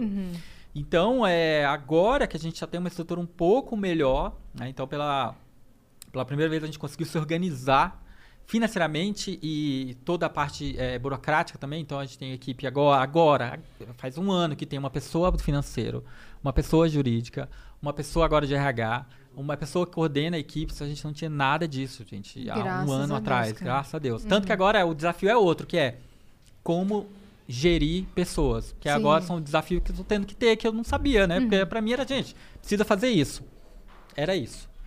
Agora, como tem pessoas novas e não me conhecem, às vezes você vai falar, tem que fazer isso, ela acha que eu tô falando de um jeito diferente. Uhum. Ela falou, não, gente, fala assim, eu não, eu não falo, eh, eu sou muito direto. Então, lista de tarefas. Aí eu falo, tá To ruim. do. Aí eu falo, tá ruim. Aí Vicente, ficam- eu trabalhei com o diretor Eric Andrade. Eric, te amo. A gente faz aniversário no mesmo dia. Ele era o diretor do Fritado, eu era chefe de roteiro. E o Eric fez uma coisa que eu nunca vou esquecer na minha vida. Eu já contei isso pra ele, ele não lembra que ele fez. Mas eu achei aquilo tão maravilhoso. A gente chegou, a gente tinha um batalhão de gravação pra fazer. E era pauleira Pauleira. durante duas semanas sem parar, coisa que ia entrar no ar durante oito meses, então você imagina. Era duas semanas assim, das oito da manhã às dez da noite. No primeiro dia de gravação, a gente chegou, ele chamou toda a equipe, som, luz, câmera, todo mundo. Ele chamou todo mundo no palco e falou assim: gente, olha só. É, ele deu os recados todos que ele ia falar ele falou: eu, eu- eu quero falar uma coisa pra vocês. Tudo que eu pedi é por favor, muito obrigado. Porque às vezes eu não vou falar. Mas acreditem, tudo o que eu pedi é sempre por favor. Tá implícito. E eu sempre estou dizendo do fundo do meu coração muito obrigado, tá bom? Tá bom. Porque ele falou, às vezes eu vou gritar, tipo, pega, o- pega o microfone e reserva. Porque eu tô desesperado. Não dá. O por favor, pega o microfone e reserva pra mim, por gentileza. Já acabou. Já estamos há três minutos no ar sem microfone, entendeu? Então o seu, tipo, tá É ruim. Não, isso aqui tá É. ruim. E aí, assim, o primeiro, pra mim, é assim, gente, se uma coisa não tá boa, eu não tenho como florear. Ela tá ruim. se o título que a pessoa Eufemismo? mandou. Pra quê? Exato, aí a pessoa mandou um título da matéria. Aí eu falei, olha, o título tá ruim. E aí as pessoas não eram acostumadas, né? Porque era tipo uma pessoa só que eu falava, já conhecia, falou, não, não, tá, tá ruim. E aí, é engraçado que aí começou a, a- Eu comecei a perceber que, primeiro, não dá pra ser assim com todo mundo. Porque nem todo mundo percebe a gente do mesmo jeito. E, e que a gente precisa ser mais. é, é, não dá pra ser. Não dá pra falar assim com todo mundo. Aham, Tem que ser Sim, mais maleável, É, né? não, e assim, eu não sou escroto, pelo amor de Deus, não sou escroto. Mas eu sou muito, realmente eu sou muito prático. Uhum. Então, se alguma coisa não tá boa, eu falo na hora, porque é aquilo, eu falei e vou seguir minha vida fazendo mil coisas. Uhum. Aí às vezes eu vou- volto lá, a pessoa tá lá, gente, É comigo. ainda tá passando, eu, eu tô fazendo alguma coisa. Aí eu já falo, eu não tenho nada, não tá tudo bem. Você tá maravilhosa, aí eu já falo outra coisa. Menina, e aí como é que tá as coisas? A pessoa acha que eu tô com raiva, eu falo, "Nem, tá, tá tudo certo aqui, resolveu. Então, mas é- são outros conflitos que a gente começou a, a ter, que é gerir pessoas. Porque são, agora são 30 pessoas diferentes, inclusive cada uma mora na região do, do país, inclusive fora. Todo Não mundo home acredito. office, todo mundo, todo mundo, cada um num lugar, sempre. Eita. Você tem que criar assim. um dicionário tabajara de Exato. frases que você diz e o que você quer dizer com aquela frase, sabe? Quando eu disser tá ruim, eu quero dizer, na verdade, que eu Olha, acredito no seu potencial, pode você pode fazer muito melhor do que Exato. isso. Quando eu voltar, gostaria de ver pronto. Mas te adoro, um beijo pra você. Quero beber cerveja com você, tá tudo bem, tudo certo. Eu só preciso que seja feito. né? Senão. Exato, gente. Pelo amor de Deus. Ou tem que fazer um glossário da... Do Mas sabe o que a Vicente. gente tá fazendo? Agora um manual de boas-vindas do colaborador. Não falando disso, mas falando de coisas do dia a dia que a gente tem que resolver, porque é louco, porque assim, começam a aparecer coisas que a gente não imaginava. do Tipo, criei o Gmail, da, o e-mail do- do- da pessoa. Só que tem gente que não usa Google Drive. Pra mim, eu uso, faço tudo no Google Drive, doc, online. Eu tem gente que também. não. E aí eu falo, gente, faz isso aqui no Google Drive. Aí, eu- aí parava, a pessoa aí não sabia, aí fazia no PowerPoint. Aí eu chegava e falava, gente, isso não é do Google Drive, isso é no PowerPoint, cara. Tá muito ruim, como é que eu vou editar? Aí, enfim. E aí são coisas que a gente acha que é óbvio pra todo mundo e não é. Aí a gente começou a fazer um manual Maravilhoso. de coisas que, tipo, gente, aqui você acha as pastas, não sei o quê. Mas a gente foi aprendendo agora, porque até então era cinco pessoas, era fácil. Uhum. Agora são 32, é outra, é outro esquema. É o assim. gerir Você ainda tá você decorando os falou. nomes ainda. da- É. Juro por Deus. Não, eu sei todo Não, mundo. sabe? E- Né? Porque é, muito muita gente. Muita. E quais, vai são, crescer, vai ter quais mais. são os próximos passos, falando nisso, do, do Razões agora? Vocês querem expandir o formato, trazer uma coisa inovadora? Ah, Alguma sou- coisa que você me falou lá no andar de baixo, de repente, se você Eita. quiser. É um Vou segredo? lembrar o que. Não, vou lembrar o que, que é. Spoiler! Spoiler! Exato. Ah! Eu falei, gente, a gente quer muito fazer um podcast. Com histórias de pessoas reais, assim. Pô, todo mundo tem Maravilhoso. umas histórias Eu maravilhosas, falei, cara. Vicente, pelo amor de Deus, nós temos estrutura pra isso nos estúdios Flow. Por vamos favor. conversar. Venha Né? ser nosso colega. Maravilhoso. Sério, é muito legal. E eu adoro ouvir histórias de pessoas e pessoas falarem e tal. E não tem nesse formato ainda. Exato. É, O que eu falei pra ele que foi é, o máximo que eu consegui aproximar foi o achismos do Maurício Meirelles, porque conversa com pessoas normais da vida e ele, con- ele fala o que ele acha daquele estereótipo e a pessoa conversa e conta a história dela. Mas o seu seria outra parada, outra pegada. Sério. E assim, a gente recebe tanta coisa legal. Vou contar uma de uma história. Imagina isso num podcast. Falei. A gente vai fazer um. Tá fazendo um vídeo exclusivo de um menino. Menino, porque enfim, tem 22 anos. Que ele adotou um cara de 53 e chama de filho. É uma coisa, É assim. Ele adotou. O cara, ele, o menino, aos 18 anos, fazia um projeto pra ajudar pessoas em situação de rua. Encontrou esse cara na rua, com problema com álcool. Ele começou a ter uma proximidade com ele muito grande. E com a ajuda de outras pessoas, internou o cara numa clínica de reabilitação. O cara saiu, já está bem. E ele foi morar. Eles são uma família agora. E o menino, que eu tô lembrando que ele mandou hoje o vídeo, que eu falei, ai, manda um vídeo, nossa, contando essa história maravilhosa. E aí o menino é uma coisa assim, evoluída de uma forma Ele fala num um sorriso lindo, aberto. Chama o cara de 53 anos de filho. Meu Deus. Fala, né, filho? Ah, ele é pai. Ah, não dou conta, não. Imagina conversando com os dois num podcast pra saber a história de Sério. como tudo, Nossa, tudo aconteceu. cara. Ai, é Incrível o que vocês precisam fazer, cara. É lindo demais. Vocês precisam. Eu acho, gente. Ó, convite aqui pra você. Olha. Olha, cuidado com essa mesa. essa mesa é- Falamos é isso três vezes essa semana. Essa mesa é profética. Yas é prova disso. Ed Gama é prova disso. A galera fala as coisas aqui. Quando vê, meu amor, você piscou, aconteceu. Aconteceu. E depois a gente vai. Pode ter certeza que a gente vai lembrar e postar o corte que, Ó, que a gente ah, disse olha aí, antes. gente. É. Essa coisa de corte é genial também, adorei. É, né? É. É, É demais. aqui nós temos uma equipe preparada para fazer os cortes. É. É temos demais. produção, É, edição. é. Cenário já pronto, Começa a vender. Exato. As melhores câmeras, os melhores operadores de som. É, as melhores colegas de trabalho. As melhores Oh, colegas de trabalho. A gente dá chocolate na Páscoa pros coleguinhas. É, é verdade. Pô, a gente deu também, eu faço pra todo mundo. Então. Olha aí. Compramos um voucher, cada um no Brasil, como é que vai entregar? A gente Ó, comprou o temos voucher. muito em comum, então. Vem trabalhar aqui. Sim, mas é demais. E assim, pra mim o mais legal é que assim, são histórias que estão aí. São histórias que provavelmente os vizinhos já conhecem, acham a história linda, mas que talvez nunca uma emissora faria. Sim. Sim. Vivem pedindo pra, pra a galera, assim, daqui dos estúdios Flow, ah, tragam pessoas do bairro. Muito, pedem é? muito, pedem muito. Tragam Conversa com- pessoas reais. É porque às vezes não é um nicho daquele podcast, mas um podcast do Razões. É isso. É isso, gente. Vamos fazer, pelo amor de Deus. Porque a gente já Vamos tentou, conversar. tem, tem pensado muito, É mas a- enfim, é uma A gente logística. não manda, não. A gente só tá dando a sugestão. Não, a gente, a gente não manda nada, mas a gente pede com carinho. Pede com carinho. Se não É aceitarem, a gente te enfia aqui dentro, você Ai, vai fazer. Aqui, gente, no estúdio. Eu vou ficar aqui, eu não vou embora, quero me tirar. Ele já veio com a cor da blusa igual da cortina, que é pra ele se esconder, entendeu? Ele vai se camuflar. É, vai se Vou camuflar. deitar aqui na hora Ele vai escutar as histórias dos funcionários da rua, a galera passando, vai falar, Aí eu vou falar, gente, tem uma pessoa aqui, ó. Vem cá. É isso. conta aqui essa É história. Teu, teu, teu irmão te traiu? Agora! Mas você ficou bem, né? Você só ficou bem que vale a história. É, Agora! Ah, é, tem a, tem a superação, É tá certo. Vicente, E aí, quando você for fazer, aí eu vou e conto toda a história detalhada da minha superação depois. Ué, desse- vai ser o episódio piloto. Ai, meu Deus. Pode, vamos conversar. pode. de- Ó, o Monark compro- passou ali agora.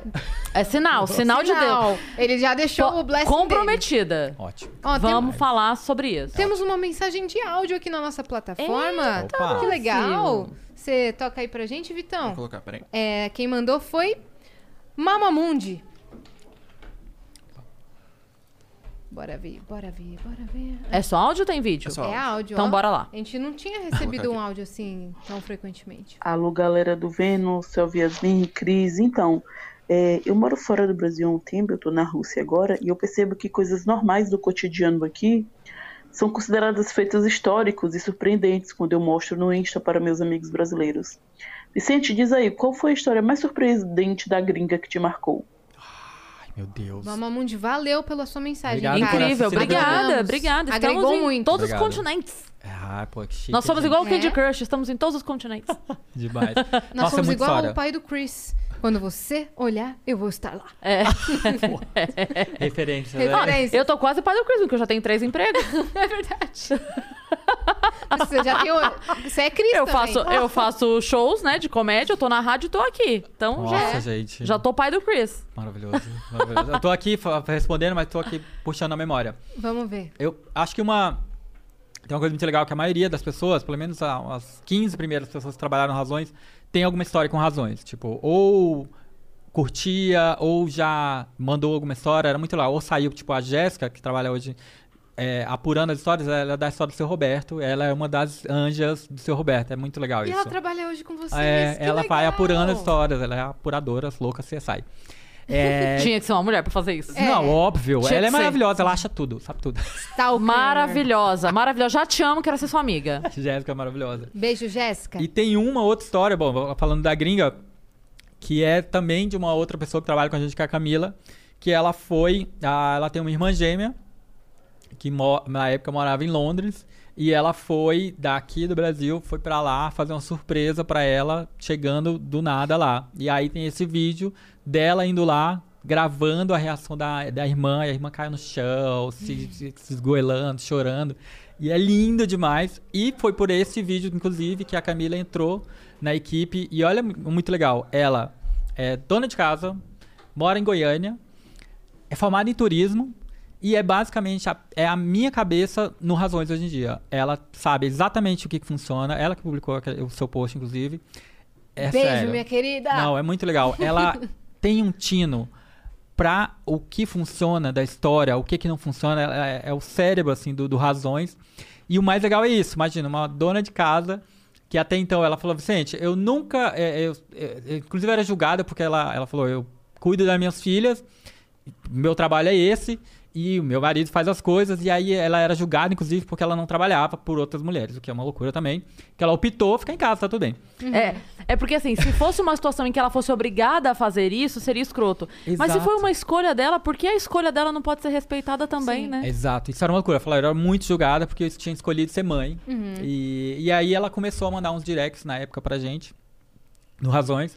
E ela falou, "Ai, deixa eu ajudar, deixa eu ajudar. E aí eu falei, gente, eu não quero ninguém voluntário, porque voluntário eu não posso cobrar. Então eu quero só quando for remunerada. Sim, é verdade. E aí ela ficou, ficou dizendo, não, vamos lá ler direct. Enfim, e aí ela começou a ler direct pra gente ajudar, e aí eu vi que ela tinha o tino que precisava, e aí eu conheci ela, porque ela mandou a história da irmã, e hoje em dia ela é basicamente a coordenadora de comunicação e marketing da galera. Incrível, Ai, cara. muito legal, gente. Muito Deve legal. ser ela falando. que, inclusive, eu postei seu story antes de começar, já curtiu, já mandou coração, já mencionou no story, e É você tava mesmo. aqui na minha frente. Falei, quem será?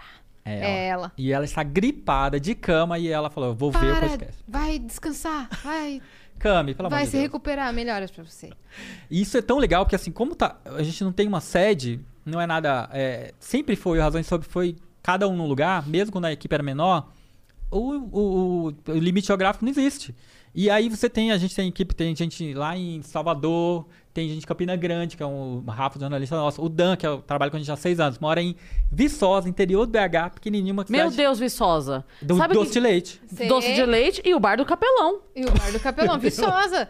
É- é- como é o nome dele? Dan, Daniel. Daniel, pelo amor de Deus, vai Você lá no conhece. bar do capelão tomar uma batata frita na cabeça por mim, por favor. Que. Sabe a história do bar do capelão? Não! Ele faz um marketing re- reverso. Ah, ele é escroto. É, Já ouvi falar. mas, Já ouviu é, falar? mas ele é é, um engraçado, amor. é engraçado. Não, ele é um amor. Sei. É porque ele faz de propósito. É a meme. graça é meme. A graça é isso. Eu tava contando pra Yas outro dia que ele, ele bota no cardápio assim, só pra dar um exemplo pra galera. Ele bota no cardápio assim, porção de batata frita, 18 reais, por exemplo. Aí embaixo tá escrito assim, que eu paguei 4 reais no, no quilo da batata, mas vocês são preguiçosos e vão pagar 18 pra comer ela pronta. Ele bota no cardápio isso. Maravilhoso. É uma zoeira eterna o bar dele, entendeu? Então é maravilhoso. Lotado, Viçosa, Lotado. não sabia. É, agora não tá lotado É. porque tá tudo mais É. assim. É, mas digo. Ele que fez aquele lance de quando teve a lei de fechar o bar meia-noite, Ah, não sei. porque a galera ficava lá no bar até muito tarde. E aí, pra, por causa dele, fizeram a lei na cidade, tipo assim. O bar tem que fechar meia-noite. Aí ficou todo mundo de olho pra ver o que, que ele ia fazer, porque a galera ia lá até não sei que hora da manhã.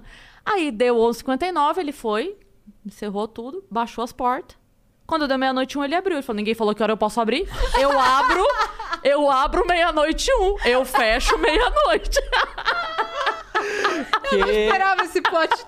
maravilhoso. Ele falou: a lei não fala que hora pode começar a funcionar, fala que hora tem que parar. Eu parei, parei E comecei. e comecei. Bar do capelão. Ele é muito maravilhoso. Viçosa. Cara, eu preciso, preciso ir nesse cara. É maravilhoso. Que demais, gente. que Pra mim, eu não quando fui fazer show lá, todo mundo fala, nossa, o que é por causa do Juliette? Eu falei, eu quero conhecer o capelão, você acha Pô. que eu quero? Não, o doce de leite me deixou essa, essa cicatriz aqui na mão, ó. Ah, não. É, o abre fácil. Abriu fácil a minha Abriu mão. fácil tua mão, né? Sim. Que perigo. Mas- O, o de lá, o da lata? É? É gente de Ô, Viçosa, gente. pelo amor Mas de agora eu acho que já tem a Deus. Não, embalagem. agora tem uma que é uma tampinha de plástico É. normal, assim. É, não normal. Tem mais metal, é, assim. não tem mais, mas eu comi, viu? Tava muito bom. Mas é muito bom. É eu, muito fiquei, bom. eu fiquei, chorei, fiquei triste, fiz o curativo, eu falei, preciso de um doce. Mas É, aí você me- aprendeu, me você virou uma pessoa melhor e a sua história vai sair no Razões! Grande história emocionante da menina A que se cicatriz. cortou com doce de leite, porque ela só queria adoçar a aprendi. vida. A sua cicatriz é só uma reta? É. Eu literalmente tava aqui a lata e eu fiz. Não, porque eu, eu já tava querendo que fosse um Y, porque eu tenho um C. Aí ia ser incrível se eu tivesse um C e ela tivesse um Não é Y, né? Ia ser uma eu vou coisa- cortar aqui, ó. Peraí, me dá essa lata aí pra eu terminar essa cicatriz. Maravilhoso. Maravilhoso, cara. Vicente, obrigada por ter vindo, meu bem. Gente, passou quanto tempo até agora? Ó, duas horas, Duas e, meia. horas e meia. Meu Deus, gente, que loucura. Passou Foi rápido. maravilhoso. Você curtiu? Amei. Não responde? Aqui- Ah! Vai ser ótimo, porque a gente já vai começar a encher a tua cabeça pra você começar o podcast logo, Exato, do é muito legal Razões. isso, gente, é muito legal. Assim, eu, eu fiquei impressionado quando eu cheguei aqui com quantidade de primeiro de gente, eu tô tudo certinho, mas eu falo de quantidade Funcionários, de de equipe. funcionários, a quantidade de podcasts que eu também não sabia que eram tipo, 10. Eu fiquei impressionado, gente. Vocês são Com a um quantidade fenômeno. que o Vênus faz é, por semana, ele ficou Exato, bobo. Eu achei que era tipo, E- lá, uma vez por semana. Ele falou: vocês têm quatro meses só? É, E vocês têm tudo isso de inscrito É, e, e a frequência é cinco vezes por semana? É. Maravilhoso. Mas sabe que essa semana agora a gente tava conversando com os meninos, aí numa conversa com o Monark ele falou: Ah, porque daí quando vocês fizerem 40 milhões de views, Vai acontecer tal coisa. vai acontecer tal coisa. Aí eu falei, então, a gente tá com 60 dele. O quê? Eu "Ih, falei, sua eu não meta sei tá mais." atrasada já. Que... Agora eu não sei mais. Agora eu não sei mais. Caramba, gente. Vou ter que pensar em outra meta aqui. Que legal. Ah, é muito legal. E aí, legal porque é- é- é- as- algumas pessoas acham que podcast tem que ser curto e as pessoas tem que ser uma coisa pequenininha. E, Não. gente, maravilhoso. Uhum, Vai embora até onde der. E as pessoas acham É. muito também legal. que podcast é só o convidado que tem que falar. E não, é um bate-papo. é- aqui é um triângulo. Porque senão seria uma palestra, né? É É. outro nome que chama. E- Aí você é contratado por outro. Que é ótimo esquema, também, né? mas é Exato, outro mas nome. É outra coisa. Exato, É mas a outra gente não te coisa. convidou como palestrante. Senão a gente estaria ferrado porque tem que pagar uma grana aí. a gente chamou pra hoje em dia conversar. Tá caro, hein? Quem aproveitou, aproveitou. Mas maravilhoso. Deixa, então, é, as redes sociais, pode deixar a sua, se te- tiver palestra, se tiver algum curso que você vai fazer, ou se o. Razões está com algum projeto. Seu momento de brilhar. Muito obrigado. Bom, a gente tem bom, as redes sociais Razões para Acreditar, Instagram, Twitter, Facebook, LinkedIn. A gente só não tem Twitch, que agora descobri, tô vendo que é maravilhoso, mas enfim, Vai vamos- que temos ter. que mexer. Peraí. TikTok também. Ah, as redes sociais da Voa, que é Voa, Underline, Vaquinho do Razões, então também estão todas essas redes aí. De projetos, a gente tem sempre muita coisa. A gente está sempre inventando é, novas coisas. A gente tem um projeto chamado Razões da África, que é para falar de coisas legais que acontecem na África, porque não é só fome. Então a gente quer mostrar isso também. A gente tem o outro que se chama Café Zoom, que é basicamente uma conversa entre no Zoom, duas pessoas tomando café e falando uma história também, Que que, pode virar um podcast. Oh, e... isso! Pior que sim. Pô, enfim. E, pô, e aí é isso. Não preciso falar mais nada, tô feliz demais. Se quiserem entrar lá, tem agora, a gente tá muito chique, que agora a gente é um grupo. É Grupo Razões, que tá, tem as marcas embaixo, que a gente também tem uma produtora própria. E aí, se vocês quiserem saber mais informações, Media Kit, quem quiser contratar, fazer um projeto conosco, ra gruporazões.com.br, tem todas as informações lá. E é. E quem quiser te chamar pra palestrar? Tem lá também, é só colocar o contato, falar, quero fazer uma palestra com o Vicente, a gente já tem orçamento, tudo bonitinho, online, ó, vai ser ótimo, vai ser fácil, as pessoas vão amar, as pessoas amam as palestras, porque aí mostra as coisas do dia a dia, histórias legais, e, inclusive, só uma parêntese, muita, a gente tem feito muita palestra por conta de, o fato de estar trabalhando em casa é muito legal, mas também dá uma, uma surtada na cabeça da galera.